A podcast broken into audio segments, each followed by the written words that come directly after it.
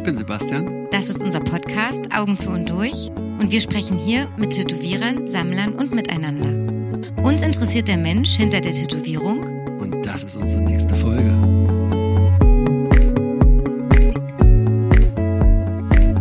Also Freunde, als wunder wundervolles Pendant zu Burkhard Brenner sitzt vor uns eine Frau, Simone Klimek. Ähm, ich würde jetzt mal sagen, die das Business Game verstanden hat. Sie selbst hat äh, kein Künstler-Alias, darüber haben wir gerade schon ein bisschen gesprochen. Äh, deswegen findet ihr sie auch unter Simone Klimek. Herzlich willkommen. Hallo. Hallo. ja, schön, dass ich hier sein kann. Ja, wir freuen uns auch, dass du da bist. Ähm, wir machen es immer so. Am Anfang muss man mal kurz erzählen, also der Gast mal ganz kurz ein bisschen den Werdegang schildern und dich einmal selbst beschreiben. Gott, ist es dieses äh, Drei-Worte-Game? Da war ich immer sehr schlecht. Kein Drei-Worte-Game. Nur wir sind ein Podcast, also für alle, Ja, die ja, dich nicht eine- sehen, eine äh, beschreibst du dich kurz. Wie weit soll ich ausholen? Du Einfach so- kannst auch so zwei generell. Stunden über dich sprechen. Okay. Also wollt ihr jetzt richtig Werdegang oder eher so wie bei einem Casting? Hallo, ich bin Simone und ich bin 31. Oh Super. Gott, ich hab's gesagt. und ich ähm, lebe seit zwölf Jahren in Berlin. Bin eigentlich ein bayerisches Madel. Und ähm, mir ist die Flucht gelungen. ähm, bin zum Studieren nach Berlin gegangen. Mhm. Ähm, Was hast du studiert? Modedesign. Ich kann das auch gerne noch ausführlicher. Ähm, bin zum Studieren hierher gekommen, habe dann gemerkt, äh, nee, doch alles anders. Und ich tätowiere seit so fünfeinhalb Jahren ungefähr und habe seit bald vier Jahren meinen Laden in Kreuzberg. Der heißt? Der heißt Chrom 6. Ich habe gelesen, das hat was, irgendein Gerbstoff oder was mit der Gerberei, die da vorher drin war oder so. Ja, also das ist, glaube ich, wie mit dem Künstler-Alias. In meiner Vorstellung hätte ich gern so ein richtig cooles, fancy, äh, abstrakten Namen irgendwie gewählt, aber ich konnte mich dann nie entscheiden und ich habe irgendwie nie so das eine gefunden und dann blieb es halt irgendwie doch der, der ganz langweilige bürgerliche Name. Und beim Laden war es auch so. Ich habe, glaube ich, zwei Jahre lang den Namen losgelassen, weil ich immer dachte, ah, aber es ist, irgendwann habe ich Kommt, die Idee ja. und dann kommt das und Ja. so und habe so viele so Listen geführt und immer wieder mit Freunden drüber gesprochen und hin und her überlegt und ähm, ja, aber es gab natürlich immer einen Arbeitstitel und irgendwann habe ich dann gesagt, gut, dann nehmen wir halt einfach den Arbeitstitel, ist jetzt irgendwie auch egal. Und der Arbeitstitel hat eine Hintergrundgeschichte, nämlich ähm, das Gebäude, in dem mein Laden ist, das hat mir irgendwann der Hausmeister gesteckt, nachdem ich den Mietvertrag schon unterschrieben hatte. Ähm, da muss es, also wir durften immer nie in den Keller und ich fand das so ein bisschen dubios. Ähm, Obwohl der zur Miete dazugehört? Nee, wir haben da keinen Anteil, aber irgendwie, ich habe mal gefragt, ob ich so eine Pflanze im Keller da unterstellen kann. Mhm. Hieß immer, nee, auf gar keinen Fall. Und ähm, der Hausmeister hat mir dann erklärt, warum. Da gab es nämlich anscheinend vor zig Jahren, ich weiß nicht genau wie viel, ich glaube schon eine Weile her, ähm, in dem angrenzenden Haus, äh, das war mal eine Gerberei und da gab es einen Chemieunfall. Und da ist irgendwas, also ausgetreten, nämlich eine hochgiftige Substanz, die heißt ähm, Chromtrioxid oder auch Chrom 6. Und ähm, die, deswegen ist so im Innenhof eine ganze Wand abgesperrt. Ich glaube, weil das ist alles irgendwie okay, hoffe ich. Aber, aber anscheinend hat die Hausverwaltung beschlossen, es ist safer, dass man den Keller nicht betritt. Vielleicht auch für eine Pflanze, die Und, und, und auch, und auch äh, diese Mauer, die hat quasi nochmal so einen Vorbau bekommen. Also, dass man da, das Ja. ist aber alles überwachsen. Ich schätze, es ist, ich hoffe. Es klingt wie so ein äh, Aaron Brockovich Filmstory, Umweltsünder, Ja, auf der Umweltsünder auf Spur. der- genau. Ähm, und ist natürlich nicht was, was man hören will, wenn man gerade einen Laden aufmacht, in dem man irgendwie äh, körpernahe Dienstleistungen Anbietet, äh, anbietet. genau. So, und das, das kam aber zur Sprache, weil wir überlegt haben, wir haben da eigentlich äh, einen Betonboden aufbereiten wollen. Und dann war uns nach dieser Information das ein bisschen zu heikel. Also dann dachte ich, boah, jetzt nicht hier irgendwelche, also da hätten wir ziemlich viel abtragen müssen und dann, also ich weiß auch nicht. Ich habe mich irgendwie wohler gefühlt mit, wir packen da lieber noch drei Schichten Holz und, Ja. und Stahl am Ende. Ich habe Stahlplatten verlegt im Laden drauf, um, das fühlt sich irgendwie besser an. Kommt nie wieder hoch. Aber aus so einer bisschen ähm, suffisanten oder so ein bisschen so uh, Gefühl haben meine Freunde und ich, die den Laden hergerichtet haben, halt immer gesagt, Ja, das ist das Chrom. Also das, das ist der Giftladen. So. Ja. ja. Dann dachte ich, aber es ist irgendwie, man will jetzt diese Story vielleicht auch nicht so. Doch, es ist schon geiles. Also ich finde die Geschichte ist super Also und der Klang ist auch super geil. Ja, es klingt halt nach so einem Berliner Techno-Club. Deswegen hat mich das aber eigentlich eher immer abgehalten, weil ich bin selber, auch wenn ich vielleicht so aussehe, überhaupt nicht Berlin-Techno. Und dann dachte ich, ah, egal. Ja, es irgendwie die, die, die Dinge suchen sich ihren Namen ja manchmal so selbst. Hm. Und das hat, das war dann, wir haben es alle so genannt. Das ist halt Chrom 6, ja. Weil du wir sagst, machst du den Laden oder hat, hast du den Laden mit anderen zusammen oder bist du allein? Also ich sage wir, weil ich glaube ich ungern allein im Fokus stehe. Aber eigentlich ist es mein Laden, das ist mein Projekt. Mhm. Nur ich bin jemand, der Dinge selten dann auch ganz allein durchzieht. Ich brauche immer irgendjemand, der das spiegelt, der nochmal sagt, ja, ist okay. Ja. Auch wenn es dann vielleicht alles aus mir so kommt, aber ich sage wir, weil zum Beispiel äh, den Laden ich mit äh, zwei sehr, sehr guten Freunden im Alleingang renoviert habe und in drei Wochen, ähm, also absurd war das so Tag und Nacht im Prinzip völlig Grund, ja, erschaffen gebaut, also mit alle Böden raus, ähm, Regale geschweißt, Ja. äh, alles gestrichen, alles da drin verändert. Deswegen, das war ich nicht alleine. Ja. Ganz viele kleine Helferlein an anderen Stellen haben dann den Laden zu dem gemacht, was er heute ist. Und das ist ja auch nicht so, dass ich da jetzt alleine tagtäglich sitze, sondern da arbeiten auch andere Menschen. Und Das wollte ich fragen, genau. Genau. Also es arbeiten auch andere Tätowierer dort. es arbeiten andere Tätowierer auch dort. Genau. Ja. Die aber nicht mit dir den Laden da zusammen gemacht haben? Nee, Ja. ich bin die Puffmutti quasi. Ja. Die sind später dazugestoßen. Die drücken an dich ab. Die drücken an mich ab. Aber Geil. kriegen, kriegen die auch Order oder sowas? Also bist du da, sagst, ey, hier, komm da, wegräumen und sowas. Bist du da autoritär? Boah, ich bin, glaube ich, gar nicht autoritär. Das ist das Problem auch, ne, wenn man mit Freunden zusammenarbeitet, dass man manchmal so schwerer dann vielleicht eine Grenze ziehen kann oder Ja. schwerer Sachen, die jetzt so aus der reinen, aus dem Geschäftsblickwinkel Ja. irgendwie mal so auf den Tisch hauen, fällt mir dann schwer, weil ich dann viel zu empathisch bin und immer denke, ah, ich verstehe ja auch aus der Perspektive und so weiter. Ja. Das ist ja aber eigentlich ganz gut.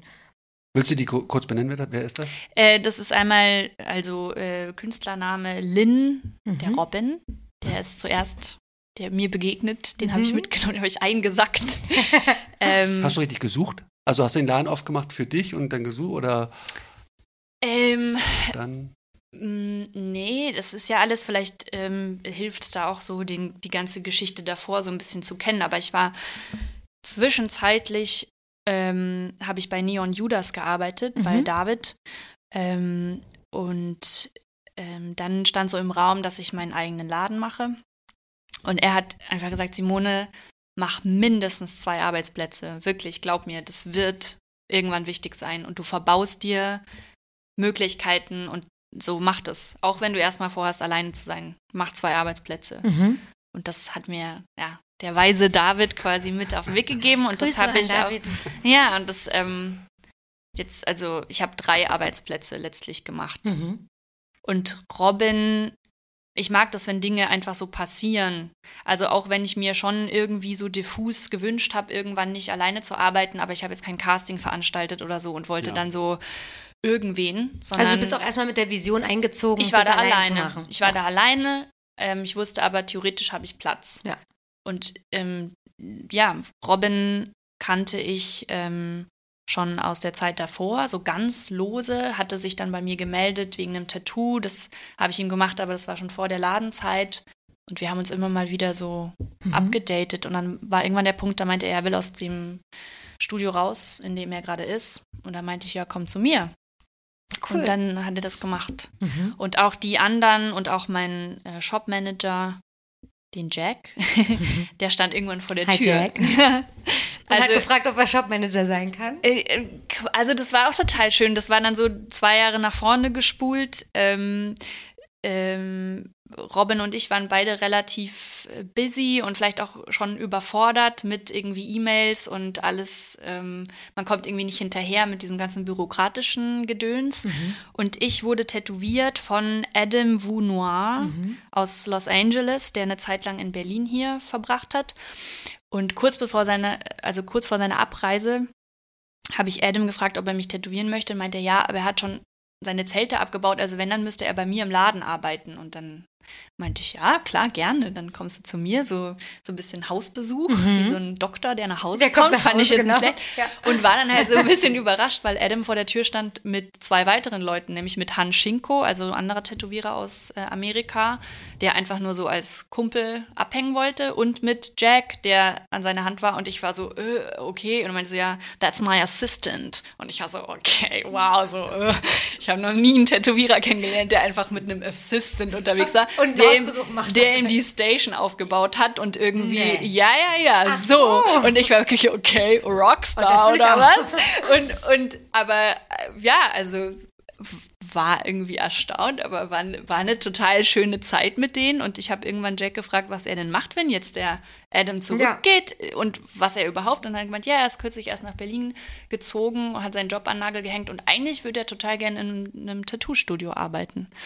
Und dann habe ich halt eher so aus der Situation raus, aus so ein bisschen mit, also so halb ernst gesagt, ja, geil, weil wir könnten irgendwie schon auch Hilfe gebrauchen. Ja. Und ich habe immer gesagt, ich müsste mir mal jemanden suchen, aber wie findest du da jemand, der das gut macht? Und dann haben wir gesagt, gut, lass uns einfach mal ein Bier trinken die nächsten Tage, dann können wir ja mal so versuchen. Ja. Und irgendwie ist er dann geblieben. Adam sagt bis heute, ich habe seinen Sohn adoptiert. Oh. Was übernimmt der dann bei euch alles? Also der macht die Mails und die Kundenanfragen. Der macht die Mails, der macht so ein bisschen äh, Instagram, also nicht meins, aber vom Shop. Ähm, der baut die Station auf. Ach, ich hab mir, das habe ich mir dann nicht nehmen lassen. Das, So richtig. Entschuldigung, machst du es bei mir dann auch? Und kann sein, das klingt das auch am interessantesten. ähm, ja, er baut die Station auf und ab, was eine Wie wahnsinnige. du kommst und dann ist das aufgebaut? Ich komme zeitgleich mit Jack, während ich äh, Sachen vorbereite mit dem Kunden, vielleicht nochmal das Motiv durchgehe, baut er meine Station auf Oh, schön. und holt Mittagessen für alle. Das finde ich richtig, also richtig Vor allem abbauen, wenn man so richtig fertig Voll. ist, einfach. Also ich sag mal, vor allem, wenn man mehr als einen Termin am Tag hat, Ja. dann ist das so viel wert. Ähm, noch krasser, wenn man einen Flashday macht, was ich jetzt nicht oft tue, Hm. aber dann, boah, das also ist wahnsinnig Ja, viel wert und eben auch sowas, dass jemand mal zwischendurch fragt, wie sieht's aus? Habt ihr Hunger? Auf was habt ihr Lust? Ich hol was in der Zwischenzeit. Wann seid ihr ungefähr fertig? Dann bringe ich das genau richtig. Boah, ist ja geil. Ja, Hört sich gut an. Hört sich Aber- gut an. ich muss sagen, für mich wirklich das Allerwichtigste ist das Gefühl, und das meinte ich ja vorhin schon, dass ich nicht alleine da sitze. Also klar, es ist mein Laden, es ist meine Arbeit und so, aber ich habe irgendjemanden, gerade jetzt auch in der Pandemiesituation oder es gibt mal Probleme, du hast das Gefühl, es fühlt sich noch jemand verantwortlich. Hm. Und es ist aber nicht ein Freund, wo du immer das Gefühl hast, du stiehlst, stiehlst ihm die Zeit oder Ja. ähm, wie weit kann ich das ausdehnen, dass ich da. Sondern, Absolut. und in dem Moment, in dem du jemanden bezahlst und es ganz klar geregelt ist, weiß ich nicht, so und so viele Stunden die Woche, bist du halt einfach so, also es ist okay und dann kann ich das vielleicht in Anspruch nehmen auch. Mhm. Also ich muss sagen, Jack ist so ein bisschen auch Mädchen für alles. Ich dehne das manchmal auch ein bisschen aus. Also ich sag dann auch manchmal irgendwie, kannst du das für mich abholen da oder kannst du irgendwie mal da sein, weil ich auf ein Paket warte oder weil ein Kühlschrank geliefert wird und ich gerade auf einem Guestspot bin, kannst du bei mir zu Hause bitte warten, bis die Post kommt. Ja, Und das macht der bis jetzt auch. aber gut, er wird ja auch bezahlt. ja, Also- ja, aber stand wahrscheinlich nicht in der Jobbeschreibung. So, Ja, das steht, die meisten Sachen stehen nie in der Jobbeschreibung. Und äh, er will auch nicht Tätowierer werden. Das Problem bei den meisten Shop-Guys ist ja, dass Das stimmt, deswegen ist, also, ähm, ich habe mit ihm da schon ein paar Mal drüber gesprochen. Ich glaube, er schließt es nicht aus. Mhm. Der hat auf jeden Fall auch ein wahnsinniges Händchen für Gestaltung. Der macht selbst wahnsinnig tolle Collagen und ist ein super kreativer Mensch. Hat so viel mehr Ahnung von dem ganzen Tattoo-Game als ich. Also es ist so, puh. Aber ja, ich habe ihm gesagt, er muss einfach nur Bescheid sagen. Hm. Im Moment hat er nicht den Drive. Also ich glaube, er fühlt sich tatsächlich wohl. Deswegen ist er auch so sehr wertvoll, wie ihr sagt. Die meisten benutzen es eher als Sprungbrett Genau, ja. in Hm. dieser Rolle als so so ein bisschen der die gute Seele des Hauses, der für alle irgendwie so ein bisschen da ist Mhm. und hilft. Wieso bist denn du so professionell für 31? Für was? Für für 31? 31? Wieso 31 klingt das schon erwachsen oder nicht? Ja. Also ich finde, du wirkst sehr professionell und man sieht ja auch an deinen ganzen, deswegen meinte ich das vorhin zum Einstieg, wir hatten ja zuletzt, ähm, oder vorletzte Folge Burkhard Brenner zu Gast, der jetzt so ein komplettes Pendant auch darstellt von diesem ganzen, ob Social Media zu nutzen ist oder eben nicht und alles ist äh, im Grunde eine Verwertungslogik dahinter.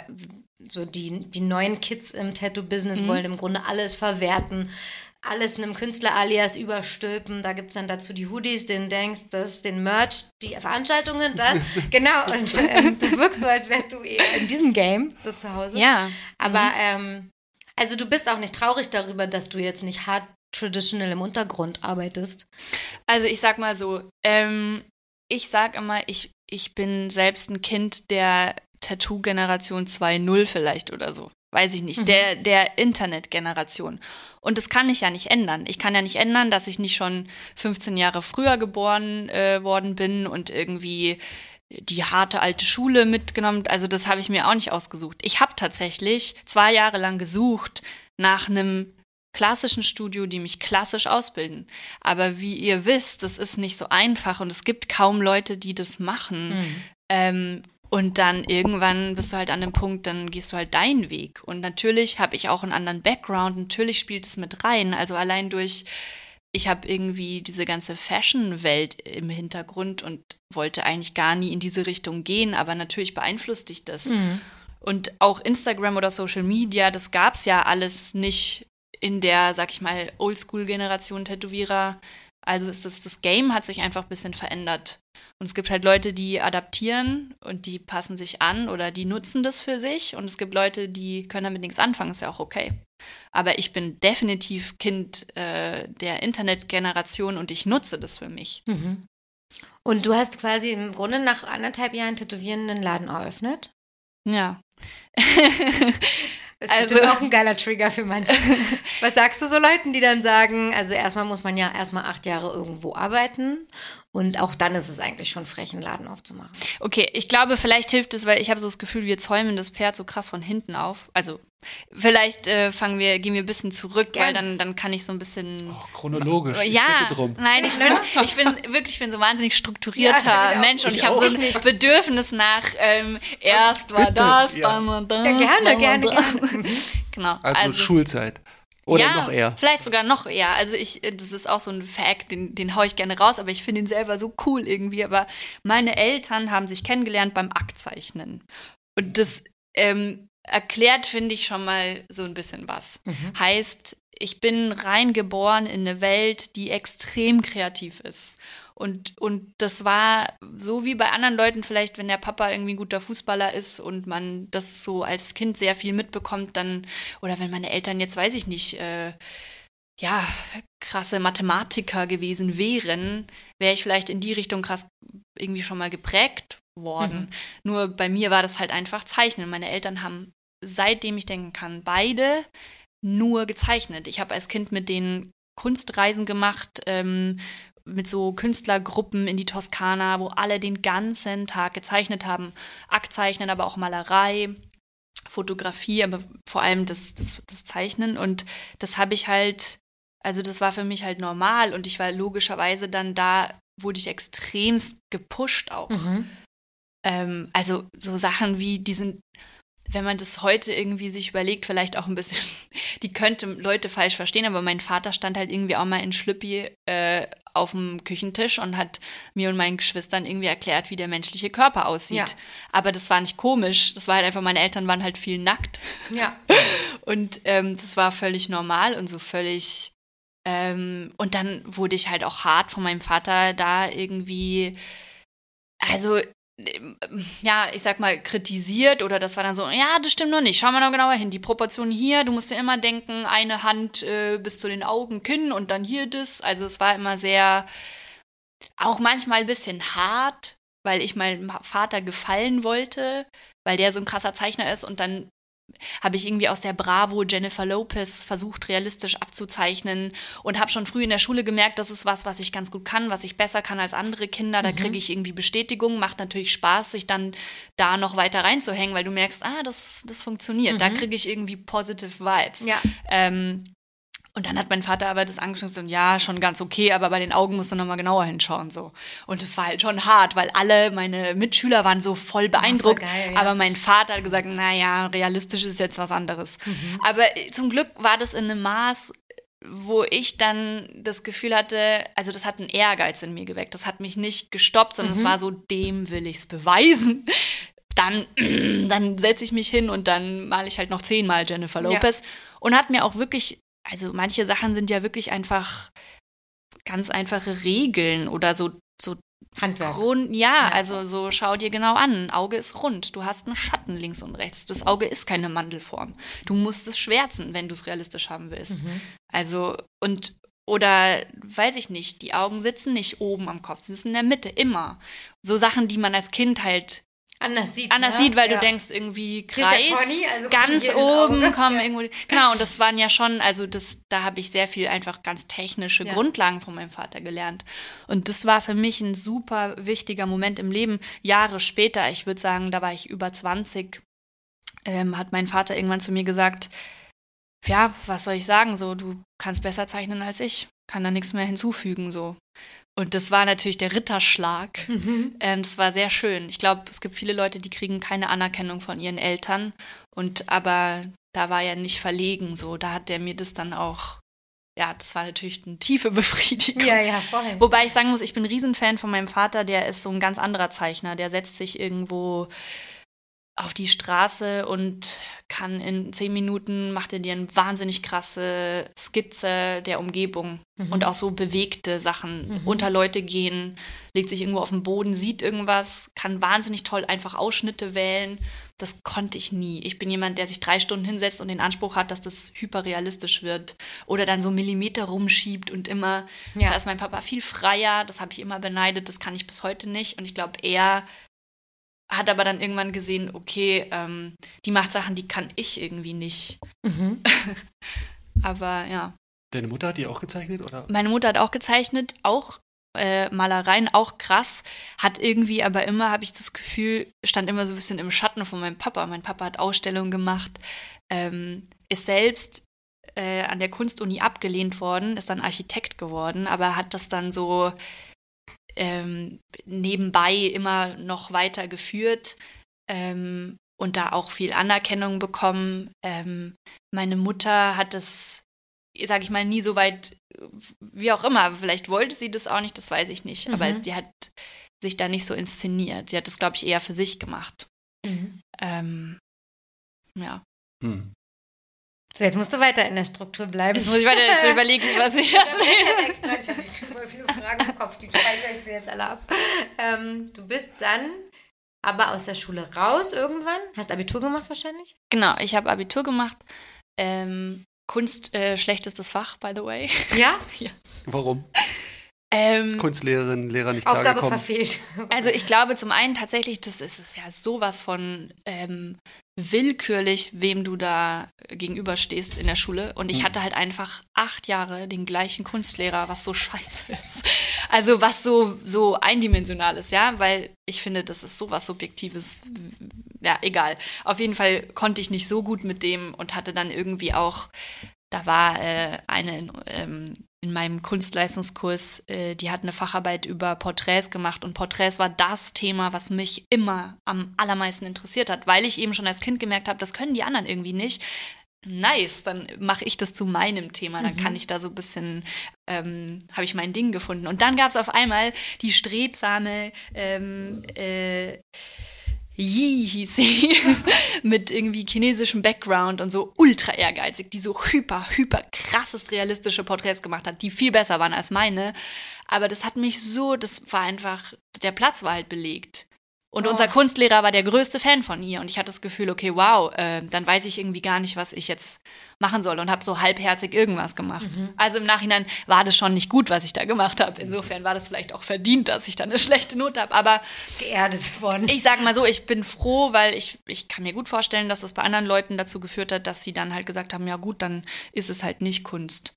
Und das ist auch so ein kleines, so eine kleine Genugtuung, weil ich ihm gerne irgendwie im Nachhinein sagen würde, ich lebe, by the way, von meinem meiner Kunst. Und ich bin mir nicht sicher, wie viele aus dem Kunstleistungskurs von damals das heute machen. Mhm. Und ich habe zum Glück mir die, die Freude nicht nehmen lassen. So. Ja.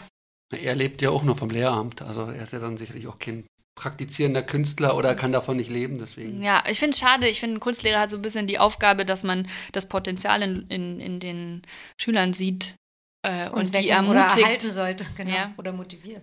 Auf jeden Fall, naja, äh, genau, Abi gemacht.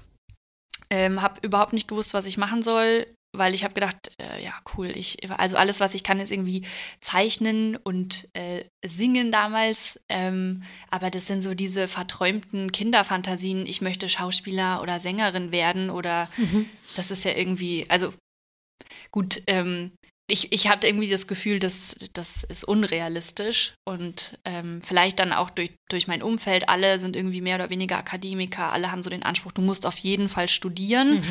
Ähm, dann dachte ich, na gut, was kann ich denn jetzt studieren? Kommunikationsdesign hatte ich irgendwie nicht so Lust drauf, irgendwie Honigetiketten mir zu überlegen. Ähm, und dann war ich so ganz blöd, wir mussten alle zur Berufsberatung gehen. Und dann saß da so eine, Genau. Berufsinformationszentrum Ja, heißt es hier, ne? vom Computer irgendwas ausrechnen lassen. Ja, und dann saß da halt so eine Uschi vom Amt mir gegenüber und hat mir sich meiner Interessen abgefragt und hat dann irgendwann mal, ja, was denn mit Mode? Und ich war so, ja, pff. Also es ist jetzt nicht so, als hätte ich, äh, seitdem ich ein Kind bin, gedacht, ich werde die neue Coco Chanel, aber es war so, ja, pff, ja, keine Ahnung. Und ich dachte, ja, gut, ja, vielleicht mache ich Mode. Vielleicht komme ich dadurch auf irgendwas, was mir heute noch gar nicht, also damals noch gar Mhm. nicht so auf dem Schirm Mhm. war. So, ich habe immer gedacht, vielleicht rutsche ich irgendwie in die Schiene Film, Theater, vielleicht auch eher Styling, Mhm. PR. Man kann ja dann irgendwie doch relativ viel dadurch machen Ja. und ich dachte, ich schaue es mir einfach mal an. Und ähm, es war aber klar, dass ich nicht in München studieren wollte, weil irgendwie hatte ich Bock auf einen Tapetenwechsel und ich hatte immer das Gefühl, Berlin ist die krassere Stadt, wo mehr passiert, so auf einem kreativen ähm, Feld. Und Warst du vorher jemals hier gewesen? ich war ja gut irgendwie mal mit der Schule oder so Ja. in Berlin, aber ich hatte nicht wirklich Bezug zur Stadt. Mhm. Aber ich habe Familie in Berlin. Das war insofern relativ random. Ich habe einfach gedacht, ich will nicht in eine kleinere Stadt. So viele Optionen habe ich nicht.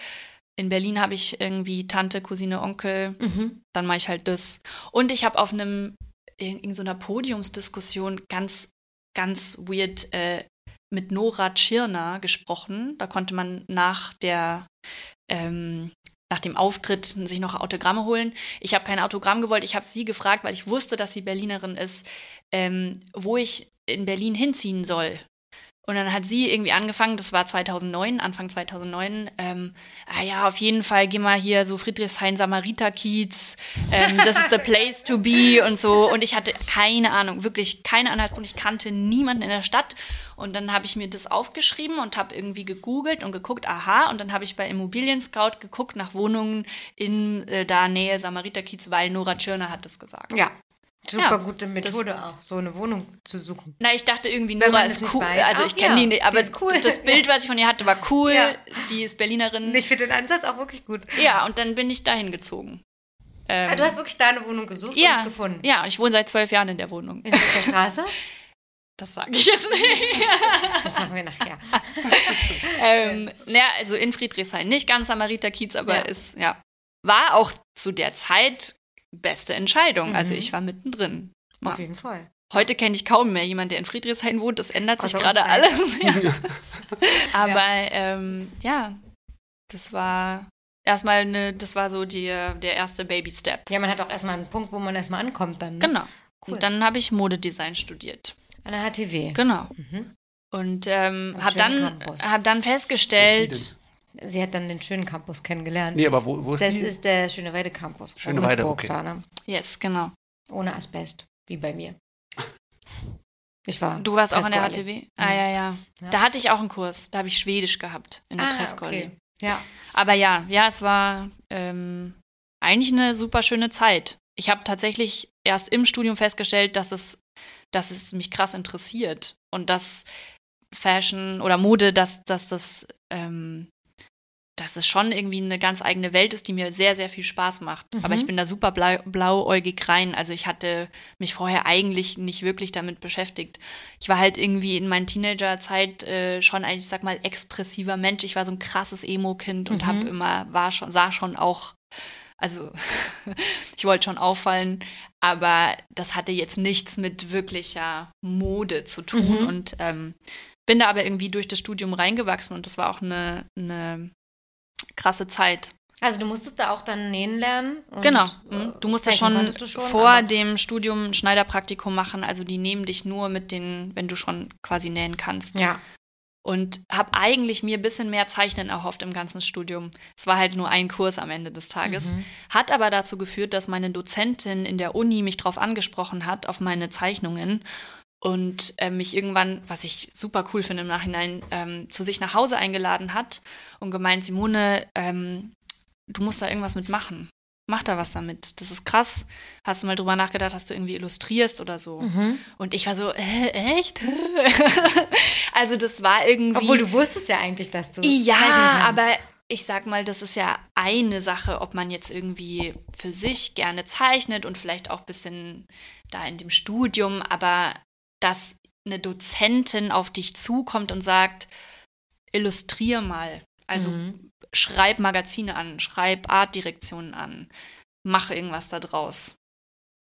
Du hast ja trotzdem das Gefühl, gerade am Anfang und irgendwie, also dass so, niemand braucht dich. Es gibt tausend Illustratoren, es gibt tausend Künstler, es gibt auch tausend Tätowierer.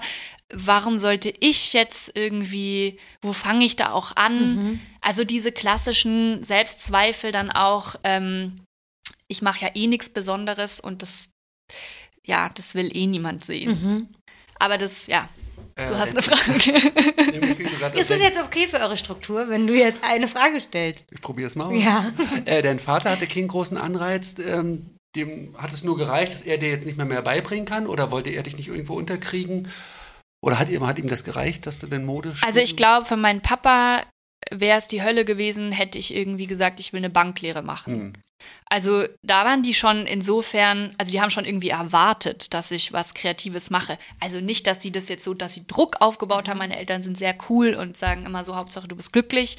Aber natürlich habe ich schon gemerkt, also Mode fanden die irgendwie interessant. Als ich dann meine ersten Illustrationsjobs bekommen habe, haben die das krass gefeiert. Also die waren super stolz. Also da kam jetzt nicht, warum gehst du nicht zur Kunsthochschule oder Nö, nö, das wurde dir überlassen. ja. Also es war jetzt nicht so, dass mein Vater durch mich irgendwie so von wegen, ich soll jetzt das machen, was er nie durfte. Ja, also dachte ich jetzt, er musste Nö. Architektur machen. Ich glaube, der war ähm, stolz, weil mein Papa hat vier Kinder und er hat mit allen viel gezeichnet. Er war mit allen in unglaublich vielen Museen. Zu jedem Kindergeburtstag gab es irgendwie, alle malen sich an oder malen die Wand an. Ähm, ich habe immer Kunstbücher geschenkt bekommen, also dann so Franz Marc für Kinder und sowas. Ja. Und ich sag mal, ich fand es als Kind teilweise auch ein bisschen so, da wäre ich dann lieber vorm Fernseher gesessen, wie irgendwie meine Freunde und nicht ins Museum gegangen. Im Nachhinein bin ich denen wahnsinnig dankbar dafür. Ähm, aber ja, also der hat nie ähm, jetzt die Erwartungshaltung Mhm. gehabt, du musst Kunst studieren. Mhm. Und äh, die Dozentin war es dann, die dann bei dir nochmal das Die Dozentin hat ähm, den Anstoß gegeben, dass ich das so auf einer, also obwohl ich Mode studiere, gleichzeitig parallel ähm, illustriere und damit Geld verdiene und Mhm. proaktiv, und das ist ja für viele Leute schwer, ähm, einfach auf Leute zugehe und sage, hier sind meine Sachen, ich würde gern für euch arbeiten. Und das war oh, so eine Riesenüberwindung. Ne? Ja. Ich habe irgendwie dann Postkarten drucken lassen und ähm, einfach so ganz blöd gegoogelt. Aha, wer arbeitet, wer ist Artdirektion beim Stern, wer ist Artdirektion bei der Zeit. Einfach mal so alle Zeitschriften und Zeitungen, dann irgendwie so, wer könnte noch. Und ich meine, wie das halt so ist in diesem Game, du kriegst erstmal sehr wenig Feedback und dann vielleicht von 30 Prozent der Leute so ein höfliches, ah ja, danke, wir melden uns mal. Ja. ja. Und dann war ich schon auch sehr frustriert, weil du, dann überwindest du dich mal und dann kommt so wenig. Ja. Und aber das war eine große Lektion, ich habe zum Beispiel zwei Jahre später eine E-Mail bekommen von der Jolie, was ähm, so ein Frauenmagazin ist, ne? Die meinten so, ja, ja, ja, du hast uns doch vor zwei Jahren mal diese Postkarten geschickt. Ähm, die liegt seit zwei Jahren auf meinem Schreibtisch. Ich habe jetzt endlich was Passendes, habe ich mir gedacht, jetzt, äh, das könnte was sein. Äh, hast du Lust, irgendwie unser Jahreshoroskop Ich zu wusste, dass illustrieren? es Horoskop ist. ja. War es wirklich? Ich Ja, es war ein Horoskop. Ich habe gerade in meinem Kopf gehabt, 100 pro Horoskop. Das passt auch wirklich. Ja. Ja. Und das, das war natürlich für mich so ein wahnsinniges Aha-Moment, so dieses, es lohnt sich immer zu säen, also so, so die, die Saat daraus in die Welt zu schicken. Und dann aus manchen werden irgendwie Blumen wachsen und manches hat halt nicht funktioniert, aber ähm, dass manche Dinge einfach Zeit brauchen und dass man da Geduld und äh, braucht und nicht ähm, ein sofortiges Feedback erwarten sollte. Ja. Und es war noch, also noch so ein großer Job für den Stern ein Jahr später. Genau. Also ein Jahr, nachdem du das hingeschickt Ein Jahr, hast. nachdem ich es hingeschickt hatte. Was war das dann? Ähm, irgendwie ein Weihnachtsspecial, so Geschenke, Vorschläge und ich sollte verschiedene Typen ähm, illustrieren, also die potenziell beschenkt werden. Sowas Mhm. wie die Kinder, die Eltern, der Alleinstehende, was auch immer. Ja, na cool. Gibt es da satte Honorare? Also ist das, wäre das eine alternative Berufssache? Sebastian überlegt schon mal. Kurz. Genau. Also ähm, ich war dann auch eine Zeit lang, ich habe dann dieses Studium äh, fertig gemacht, war zwischenzeitlich, ist vielleicht auch nochmal so ein Kapitel für sich, aber ich war in Stockholm, habe hab bei Akne gearbeitet, habe Oh. da festgestellt, ist nicht meine Welt, Fashion. Was ist in- das? Also ein, Modelabel. ein Modelabel. Hm. Ja, Hm, habe festgestellt, okay, ich möchte zwar den Abschluss machen, weil ich gerne Dinge fertig mache, aber das ist keine Industrie, in der ich arbeiten möchte. Aber da das Illustrieren ja schon ganz gut lief, dachte ich, cool, okay, Berlin ist meine Stadt, habe ich jetzt nochmal deutlich irgendwie gesehen. Illustration it is. Mhm. Ähm, und natürlich fängst du da an mit sehr, sehr niedrigen Honoraren. Also ich glaube, ich habe für, für 100 Euro oder so Hm. für so kleine Zeitschriften was gemacht. Am Anfang geht es aber ja erstmal darum, dass du einfach überhaupt Jobs hast, dass du Erfahrung sammelst, dass du irgendwie ein Portfolio hast. Und ähm, es hilft immer, mit anderen zu sprechen. Ich habe tatsächlich andere Illustratoren angeschrieben und mich mit denen teilweise getroffen und einfach so ein bisschen gefragt, wie war es bei dir, was kann ich da verlangen, was verlangst du so? Ähm, ja, und dann, dann steigert sich das irgendwann. Irgendwann hast du natürlich auch ein bisschen mehr Standing, kannst ein bisschen besser verhandeln. Print im Allgemeinen hat einfach nicht so viel Geld. Mhm. Also, ähm, und das war auch einer der Gründe, warum ich letztlich beim Tätowieren gelandet bin, weil dieses Illustrieren einfach, ich glaube, dass, es gibt einige wenige, für die so ein Standing haben, wo das gut läuft. Hm. Und dann ist das so ein Selbst. Äh, Und es sind auch immer wieder die gleichen. Also man sieht die auch Ja. in den Zeitungen, dass es ja immer wieder. Genau, das ist dann ein Selbstläufer. Die Ja. sind etabliert, die kennt man, auf die greift man gerne zurück.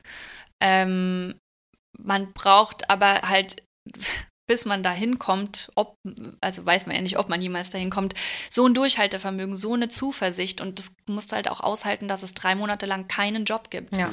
Und da bin ich nicht der Typ für, habe ich Mhm. gemerkt.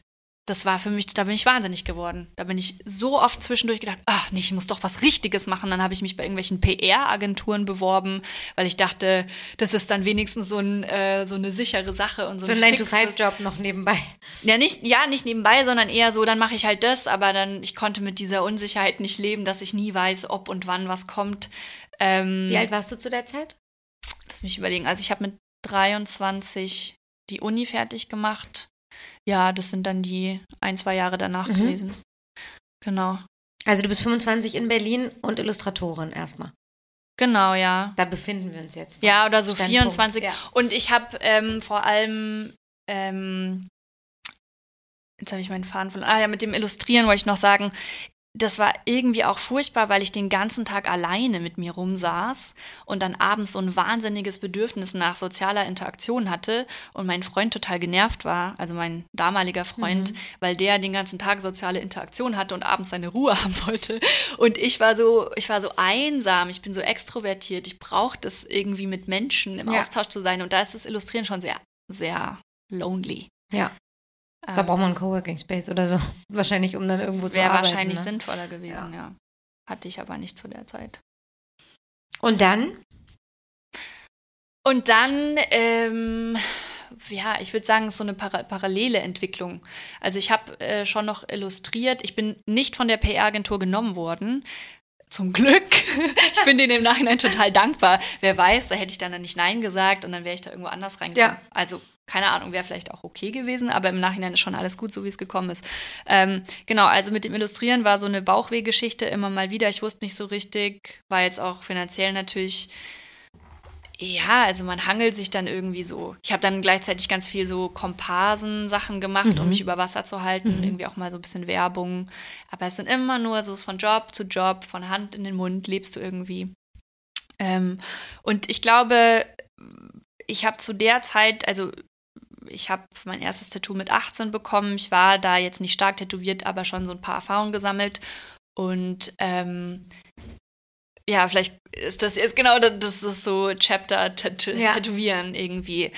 Ähm, war aber irgendwie, also ich habe ein paar Erfahrungen gesammelt, gerade die ersten, wo ich nicht so happy war und wo ich irgendwie so immer das Gefühl hatte, ja, das machen wahrscheinlich viele. Man geht einfach ins nächstbeste Studio oder da, wo die Freunde sich tätowieren lassen. Da war auch, muss man immer noch sagen, Internet nicht so groß, beziehungsweise Social Media, sprich, der ganze Horizont ist nicht so Ja. groß. Also du kennst die zwei, drei Studios in deiner Stadt oder in deinem Ort. Und ich bin mit der Erwartungshaltung daran gegangen, ähm, ja, also die werden schon wissen, was ich will. Und die, die alle können alles, so ungefähr. So total Wo dumm. bist du denn da gelandet? Ähm, Also das war in München noch? das war in München noch. Ähm, also die, die, das aller, die allerersten Sachen waren wirklich so Kleinigkeiten. Ich bereue die auch nicht, aber das ist auch so völlig egal einfach. Das war kein bestimmter Künstler oder Nee, gar nicht. Laden. Nee, gar nicht. Walk-in Dienstleistung. Shop. Genau. Und die, die, Was hast du da machen lassen? Was war das erste? das allererste war ein kleines Herz hinterm Ohr und irgendwie so ein Schriftzug auf dem Fuß. Also so völlig. Ich wollte halt irgendwie tätowiert Ja. sein. Ich wollte sagen können, ich bin krass erwachsen. Aber es ist also wirklich Da egal. gab es auch keinen Kunstanspruch oder so, oder? Nö. Hört man ja gar Mhm. nicht raus. Nö, das war Mhm. völlig egal.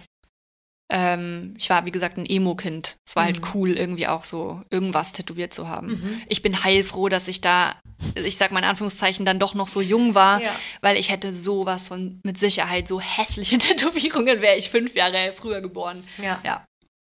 Ähm, ne- ja, dann die ersten größeren Sachen, die ich mir habe tätowieren lassen, waren aber auch keine bestimmten Künstler, sondern ich hatte dann so, ähm, ich hatte irgendwie Illustrationen, die ich gut fand, die ich toll fand. Im Nachhinein sind das Sachen, die jetzt meiner Arbeit sehr ähnlich sind und die sehr so düstere Collagen. Und ich wusste überhaupt nicht, wohin damit.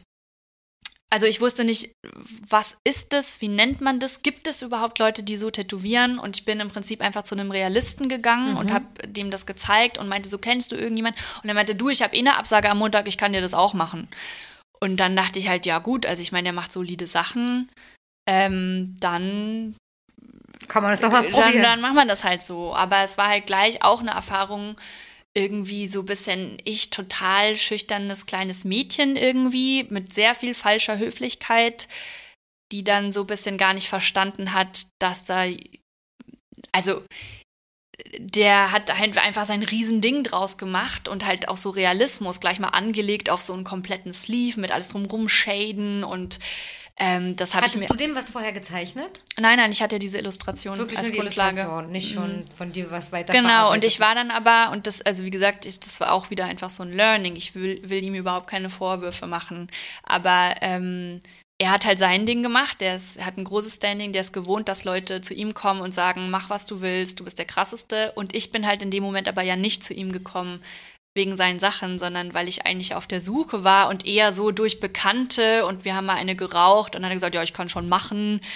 Und ähm, das Tattoo ist sehr schön geworden, aber ich habe da gemerkt, aha, ähm, es gibt Sachen, die sind nicht abgesprochen und die habe ich mir ganz anders vorgestellt. Also, Mhm. wie gesagt, eine Collage war die Vorlage und ein Realist setzt es aber gleich mal in so einen Sleeve mit drumrum Schäden und eben keine harten Kanten und sowas. Und das waren so. Dann hatte ich das Ding halt und habe erstmal so verdauen müssen, dass es doppelt so groß war. Ich habe nichts gesagt. Äh, Können wir jetzt noch ein bisschen. Ne, so, ich hatte keine Hast du es immer Vorstellung. mal auf dem im Spiegel sehen dürfen? Das Stencil zumindest, als es draufgesetzt war oder so? Ja, ja, schon. Das meine ich mit falscher Höflichkeit. Ich habe in dem Moment gedacht, das ist ja so ein krasser Typ und ähm, naja, wird schon passen irgendwie. Haha, Vielleicht muss ich mich jetzt einfach mal locker machen, mäßig. Heute würde ich sagen, ich war einfach überhaupt nicht, ich hätte mich viel mehr mit der Materie beschäftigen müssen, erstmal viel mehr Sachen anschauen. Was gibt es überhaupt alles für verschiedenste Stilrichtungen, Leute? Alleine sowas wie, will ich einen kompletten Sleeve irgendwann, so ein durchgehendes Bild, will ich eine Sammlung, will ich eher so die Optik von zusammengesetzten Stücken. Ich wusste von Anfang an zum Glück, dass ich nur schwarz-weiß haben möchte. Das war, das war schon mal okay gesetzt, aber ja, das war die erste Erfahrung, wo ich dachte, oh, das war jetzt irgendwie falsche Höflichkeit und ich muss genau die Ästhetik von jemandem verstehen. Ich muss mir genau angucken, was der immer macht. Und mich fragen, will ich das? Also, ja. Denkst du, das wäre möglich gewesen, dass du ihm damals gesagt hast, nee, mach kleiner oder so? Oder ist das schon so eine starke Persönlichkeit gewesen? Wo Starke du, Persönlichkeit. Hättest du eigentlich auch nichts machen können? Nee. Also er hätte es auf jeden Fall so gemacht. Nee, das war, äh, das war so, das war zum Beispiel irgendwie, er hat es irgendwie falsch gestanzelt, also nicht so wie abgesprochen. Und dann habe ich ihn darauf hingewiesen und dann war er halt so krass genervt, so, oh Mann, es muss noch mal machen. Und dann bist du da Oh, fuck, ja. mit 20 und denkst dir, okay, ich sag gar nichts mehr. So. Ja. Ja, das meine ich so eine falsche Höflichkeit. Das klingt ja so, dass du dir die Schuld gibst nach dem Motto, hätte ich mal was gesagt. Aber es gibt ja auch Leute, die das gar nicht zulassen. Also, aber so Ja, aber das, das sage ich immer meinen Kunden und das sage ich jedem Menschen, der sich potenziell tätowieren möchte.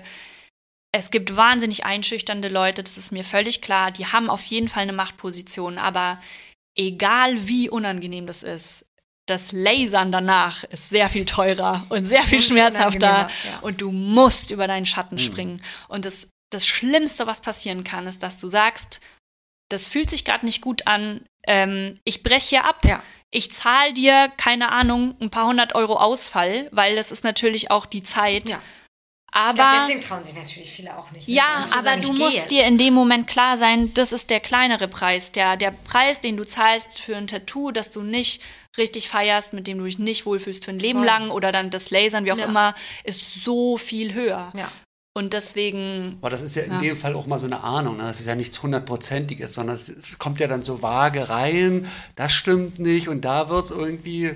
Ist ja selten, dass man sagt, oh nee, das wird nicht. Ja, man stellt sich selten vor den Spiegel und sagt dann so, oh Gott, nee. Sondern Ja. ist so, oh Gott, das ist, die richtig, ist das nicht So. ein bisschen groß? Von mir, irgendwie so kenne ich es von mir auch. klar, da muss man, es hilft natürlich, wenn man sich selbst gut kennt Ja. und wenn man irgendwie Guter Punkt. äh, irgendwie auch so ein bisschen dann ehrlich zu sich Ja. ist. Ja. Und ich muss sagen, also ich bin halt da auch einfach unfähig. Ich habe das einfach noch ein paar Mal gemacht, dass ich in der Situation schon wusste, ah, ich, uh, aber, also es klingt total dumm. Ich habe das Gefühl, ich bin zu empathisch, weil ich in dem Moment dann denke, das ist ja jetzt voll blöd für den Künstler, weil der ist ja auch verunsichert, Ja. wenn ich jetzt verunsichert bin. Ja. Also will ich ihm oder ihr ein gutes Gefühl geben und sag, nee, super, ja, genau so machen wir Genau, das. ja. Und ich meine, wie dumm ist das denn? Das meine ich, das meine ich mit auch. falscher Höflichkeit. Es geht nicht um das Good Feeling des, des Tätowierers. Mhm. Also, ich sag mal, deswegen ist es so wichtig, dass du halt die richtigen Artists raussuchst. Ja. Weil im besten Fall hat, ist die Ästhetik, feierst du die so krass und schaust dir die Sachen an und 90 Prozent würdest du genauso übernehmen. Dann ist es sehr unwahrscheinlich, dass es zu so einer Situation Ja, kommt. absolut. Und dann, ich sag mal, ja, es ist, also möchte ich zumindest, habe den Anspruch an mich selber, ich hoffe, dass ich den erfülle, dass man dem anderen das Gefühl gibt, also dem Kunden, dass er einfach auch sagen kann, ich bin mir gerade unsicher bei dem Punkt. Und dann kann man ja drüber sprechen. Dann kann ich sagen, hey, also aus meiner Perspektive, ich habe das halt so und so beabsichtigt. Ich finde, das funktioniert so und so. Aber am Ende des Tages ist es dein Körper, du hast es für immer. Ich kann nur sagen, ähm, okay, ich bin bereit, da einen Kompromiss zu machen, wenn du dich besser fühlst. Oder das Motiv ist mir so wichtig, dann tut es mir leid, aber so möchte ich es nicht tätowieren. Wie ist der Worst Case bei dir? Also, falls die Situation kommt, brauch, willst du ein Honorar haben oder kam das schon mal vor? Also ja, ich hatte, glaube ich, zweimal die Situation, dass jemand wirklich so, bevor ich die Nadel angesetzt habe, gesagt hat, uh, warte kurz, ich, äh, ich glaube, ich, ich kann es doch nicht. krass, ey. Ja, aber da ging es auch, Respekt, oder? es ging um Handtattoo. Okay, ja. Und ich habe auch gesagt, ich möchte doch nicht die, die Person sein, äh, der die Tätowiererin die irgendwie dafür verantwortlich ist, dass jemand ein Leben lang bereut, sich die Hand tätowiert zu haben. Also ich Das möchte ja, dass sich jemand drüber freut und dann fair enough. Ich finde es, wie gesagt, wie du gerade meinst, ich finde es eher stark und irgendwie auch Respekt, dass jemand in dem Moment auch noch traut zu sagen, nee, mm, mm, sorry. Und dann habe ich halt irgendwie gesagt, je nachdem, wie aufwendig das war, wie viel Arbeit da drin steckt, gib mir Betrag X für den Ausfall, dann Hm. ist okay. Ja. Und ich meine, so fair muss man dann sein, ja, aber das war dann auch nie ein Problem. Mhm. Hat man, hat dann vielleicht der andere kurz geschluckt, aber ich meine, das ist ja, also weiß ich nicht, wenn ein Handwerker zu dir kommt und schon irgendwie Material bestellt hat und irgendwie schon ange, wie auch immer dabei ist, dann stellt er dir auch in Rechnung die Zeit einfach. Ja, So. absolut. So fair muss man dann ja sein. Mhm. Wie viele Male hast du dann sozusagen das nochmal durchgeführt, ein Tattoo zu bekommen, was du selber, wovon du nicht so überzeugt bist? Also ich habe das jetzt nicht so gezählt, aber ich habe mich dann in den Situationen danach halt ertappt, da ich dachte, oh, das ist jetzt genau das Gleiche, das gibt's Das doch nicht, genau. Simone. So wirklich vor allem aus, wenn mir die Tätowierer sympathisch Ja. waren. Also die erste Erfahrung war ja eher so ein einschüchterndes äh, Moment und danach war es eher so, oh, ich fühle so mit dem und der ist, scheint mir so eine unsichere Künstlerpersönlichkeit zu sein und der hat jetzt eh schon das Gefühl, uh, andere Tätowiererin ist immer so und dann will ich ja, ja, jetzt dann ja. Eigentlich total bescheuert, ne? Hast du Ja. jemals das große Ding da vom ersten Mal wegmachen lassen? Oder Ja. hast du es noch? Mhm. Ist Weggelasert? Ich habe ein paar Sachen gelasert. Echt? Ich möchte nicht zu explizit sa sagen, was und so, weil. Dachte ich mir schon. Ja. Ja. Aber ähm, ja, ich habe Sachen lasern lassen und überarbeiten oder einfach Also auch andere nochmal Sachen. aufgelasert, das schon mal wieder tätowieren. Mhm. Ja. Kannst du da Erfahrungen teilen? Mm, Für alle Menschen, die das interessiert? Ähm, also ich muss sagen, man sagt ja immer, Tätowieren ist so eine kompromisslose Sache und deswegen ist es irgendwie cool, weil, aber eigentlich stimmt's ja nicht. also, oder es ist so, jein, ne? Es gibt diese Mini-Hintertür, die bei manchen Sachen sehr gut funktioniert, bei manchen Sachen nicht so. Ähm, ich bin total dankbar, dass es diese Option gab oder gibt. Ich sag mal so, man darf nicht den Anspruch haben, dass das wirklich, dass man da eine blütenreine Babyhaut äh, danach hat. Das kann passieren, ist aber jetzt, also es kommt halt wahnsinnig drauf an, was für eine Tinte, wie tief, wie alt. Ja. Ähm, Vor allem schwarz ist Farbe einfach, schwarz, ne? schwarz ist einfach zu lesen und Farbe ist schon schwieriger. mhm, aber auch schwarz, wenn du ein sehr frisches, super solide, Ah ja, frisch, gestochenes, sehr schwarzes Tattoo hast, ja, viel Spaß. Also ich habe 17 Sitzungen gehabt. 17. Ja. Welches Körperteil? Achso, Hand. Ah, gut. Das ist dann 17 Mal 17 drüber. mal zweieinhalb Jahre, ich weiß nicht wie viel, 1000 Euro. Ähm, jedes Mal wieder Brandblasen. Eine davon ist aufgegangen und vernarbt. Also das will ich auch jedem so mitgeben. Egal, was die euch erzählen, du unterschreibst einen Katalog an, was alles passieren kann. Ähm, der ist gruselig und die übernehmen null Haftung dafür. Und letztlich verbrennen die deine Haut und der Körper reagiert. Und je nach Körperstelle ist das halt sehr empfindlich oder nicht. Ich hatte zum Beispiel eine Sache, da habe ich schon auf die Farbe ein bisschen allergisch reagiert gehabt beim Stechen. Das hat so heftig reagiert beim Lasern. Also mein Arm ist angeschwollen auf eine Größe. Das war also widerlich. Und eben immer Brandblasen, Brandblasen. Und wenn die aufgehen, was halt auf der Hand gut passieren kann, weil du, wenn du Handschuhe dann beim Arbeiten oder irgendwas reibt da dran, dann ähm, siehst du auch dein schwarzes Fleisch. ähm, also ich habe da eine Narbe von gehabt dann. Mir war die Narbe immer noch lieber als die Tätowierung, aber das muss man sich halt klar sein. Und vor allem, es war dann halt irgendwann der Punkt erreicht, da habe ich dann einfach gesagt, gut, das ist jetzt so ein wahnsinnig helles Grau, aber das wird seit den letzten fünf Sitzungen nicht heller. Ähm, dann lasse ich es jetzt halt. Mhm. Aber helles Grau ist immer noch eine andere Voraussetzung für dann ein neues, Neues, Tattoo ja. als irgendwie schwarz. Ja. Schwarze Fläche. Krass. Insofern. Ja. Vor allen Dingen, was für eine Disziplin, dann da zweieinhalb Jahre lang hinzurennen. Ja, ich glaube aber, dass da kommen ja viele Leute, würde ich mal sagen, an den Punkt, dass man irgendwann bemerkt, uh, man hat sein Pulver zu früh ver verschossen, so. Ähm, die, ich weiß nicht, es gibt äh, Körperstellen, die ich zumindest als besonders wertvoll sehe, nämlich das, was halt sichtbar ist. Also eben vor allem die Arme. Mhm. Und das ist bei mir halt das gewesen, was ich aber als allererstes ähm, tätowiert habe und eben nicht so gezielt. Also ich sag mal, den Platz hätte ich schon gerne, also nicht, dass ich Sachen bereue so richtig, aber für Künstler, die ich mir jetzt sehr, sehr, sehr gut überlegt habe. Ja. Und dann lohnt es sich vielleicht auch aufs Leben gesehen, da nochmal zwei Jahre so eine komische äh, Zwischenzeit zu haben, dafür, dass du dann nochmal einen prominenten Platz frei hast. Was war, was war der Grund oder die, für diese 17 Behandlung? Ist es das Motiv, die technische Art und Weise? Was, was ist da schiefgegangen? Das war einfach diese eine Sache mit ähm, jemand zieht sein künstlerisches Ding durch, relativ frei, nicht abgesprochen. Ah, okay. Fehlende Absprachen. Ähm, und ich habe das natürlich bemerkt, dass jemand gerade anfängt, meine Hand zu tätowieren, obwohl das nicht abgesprochen war.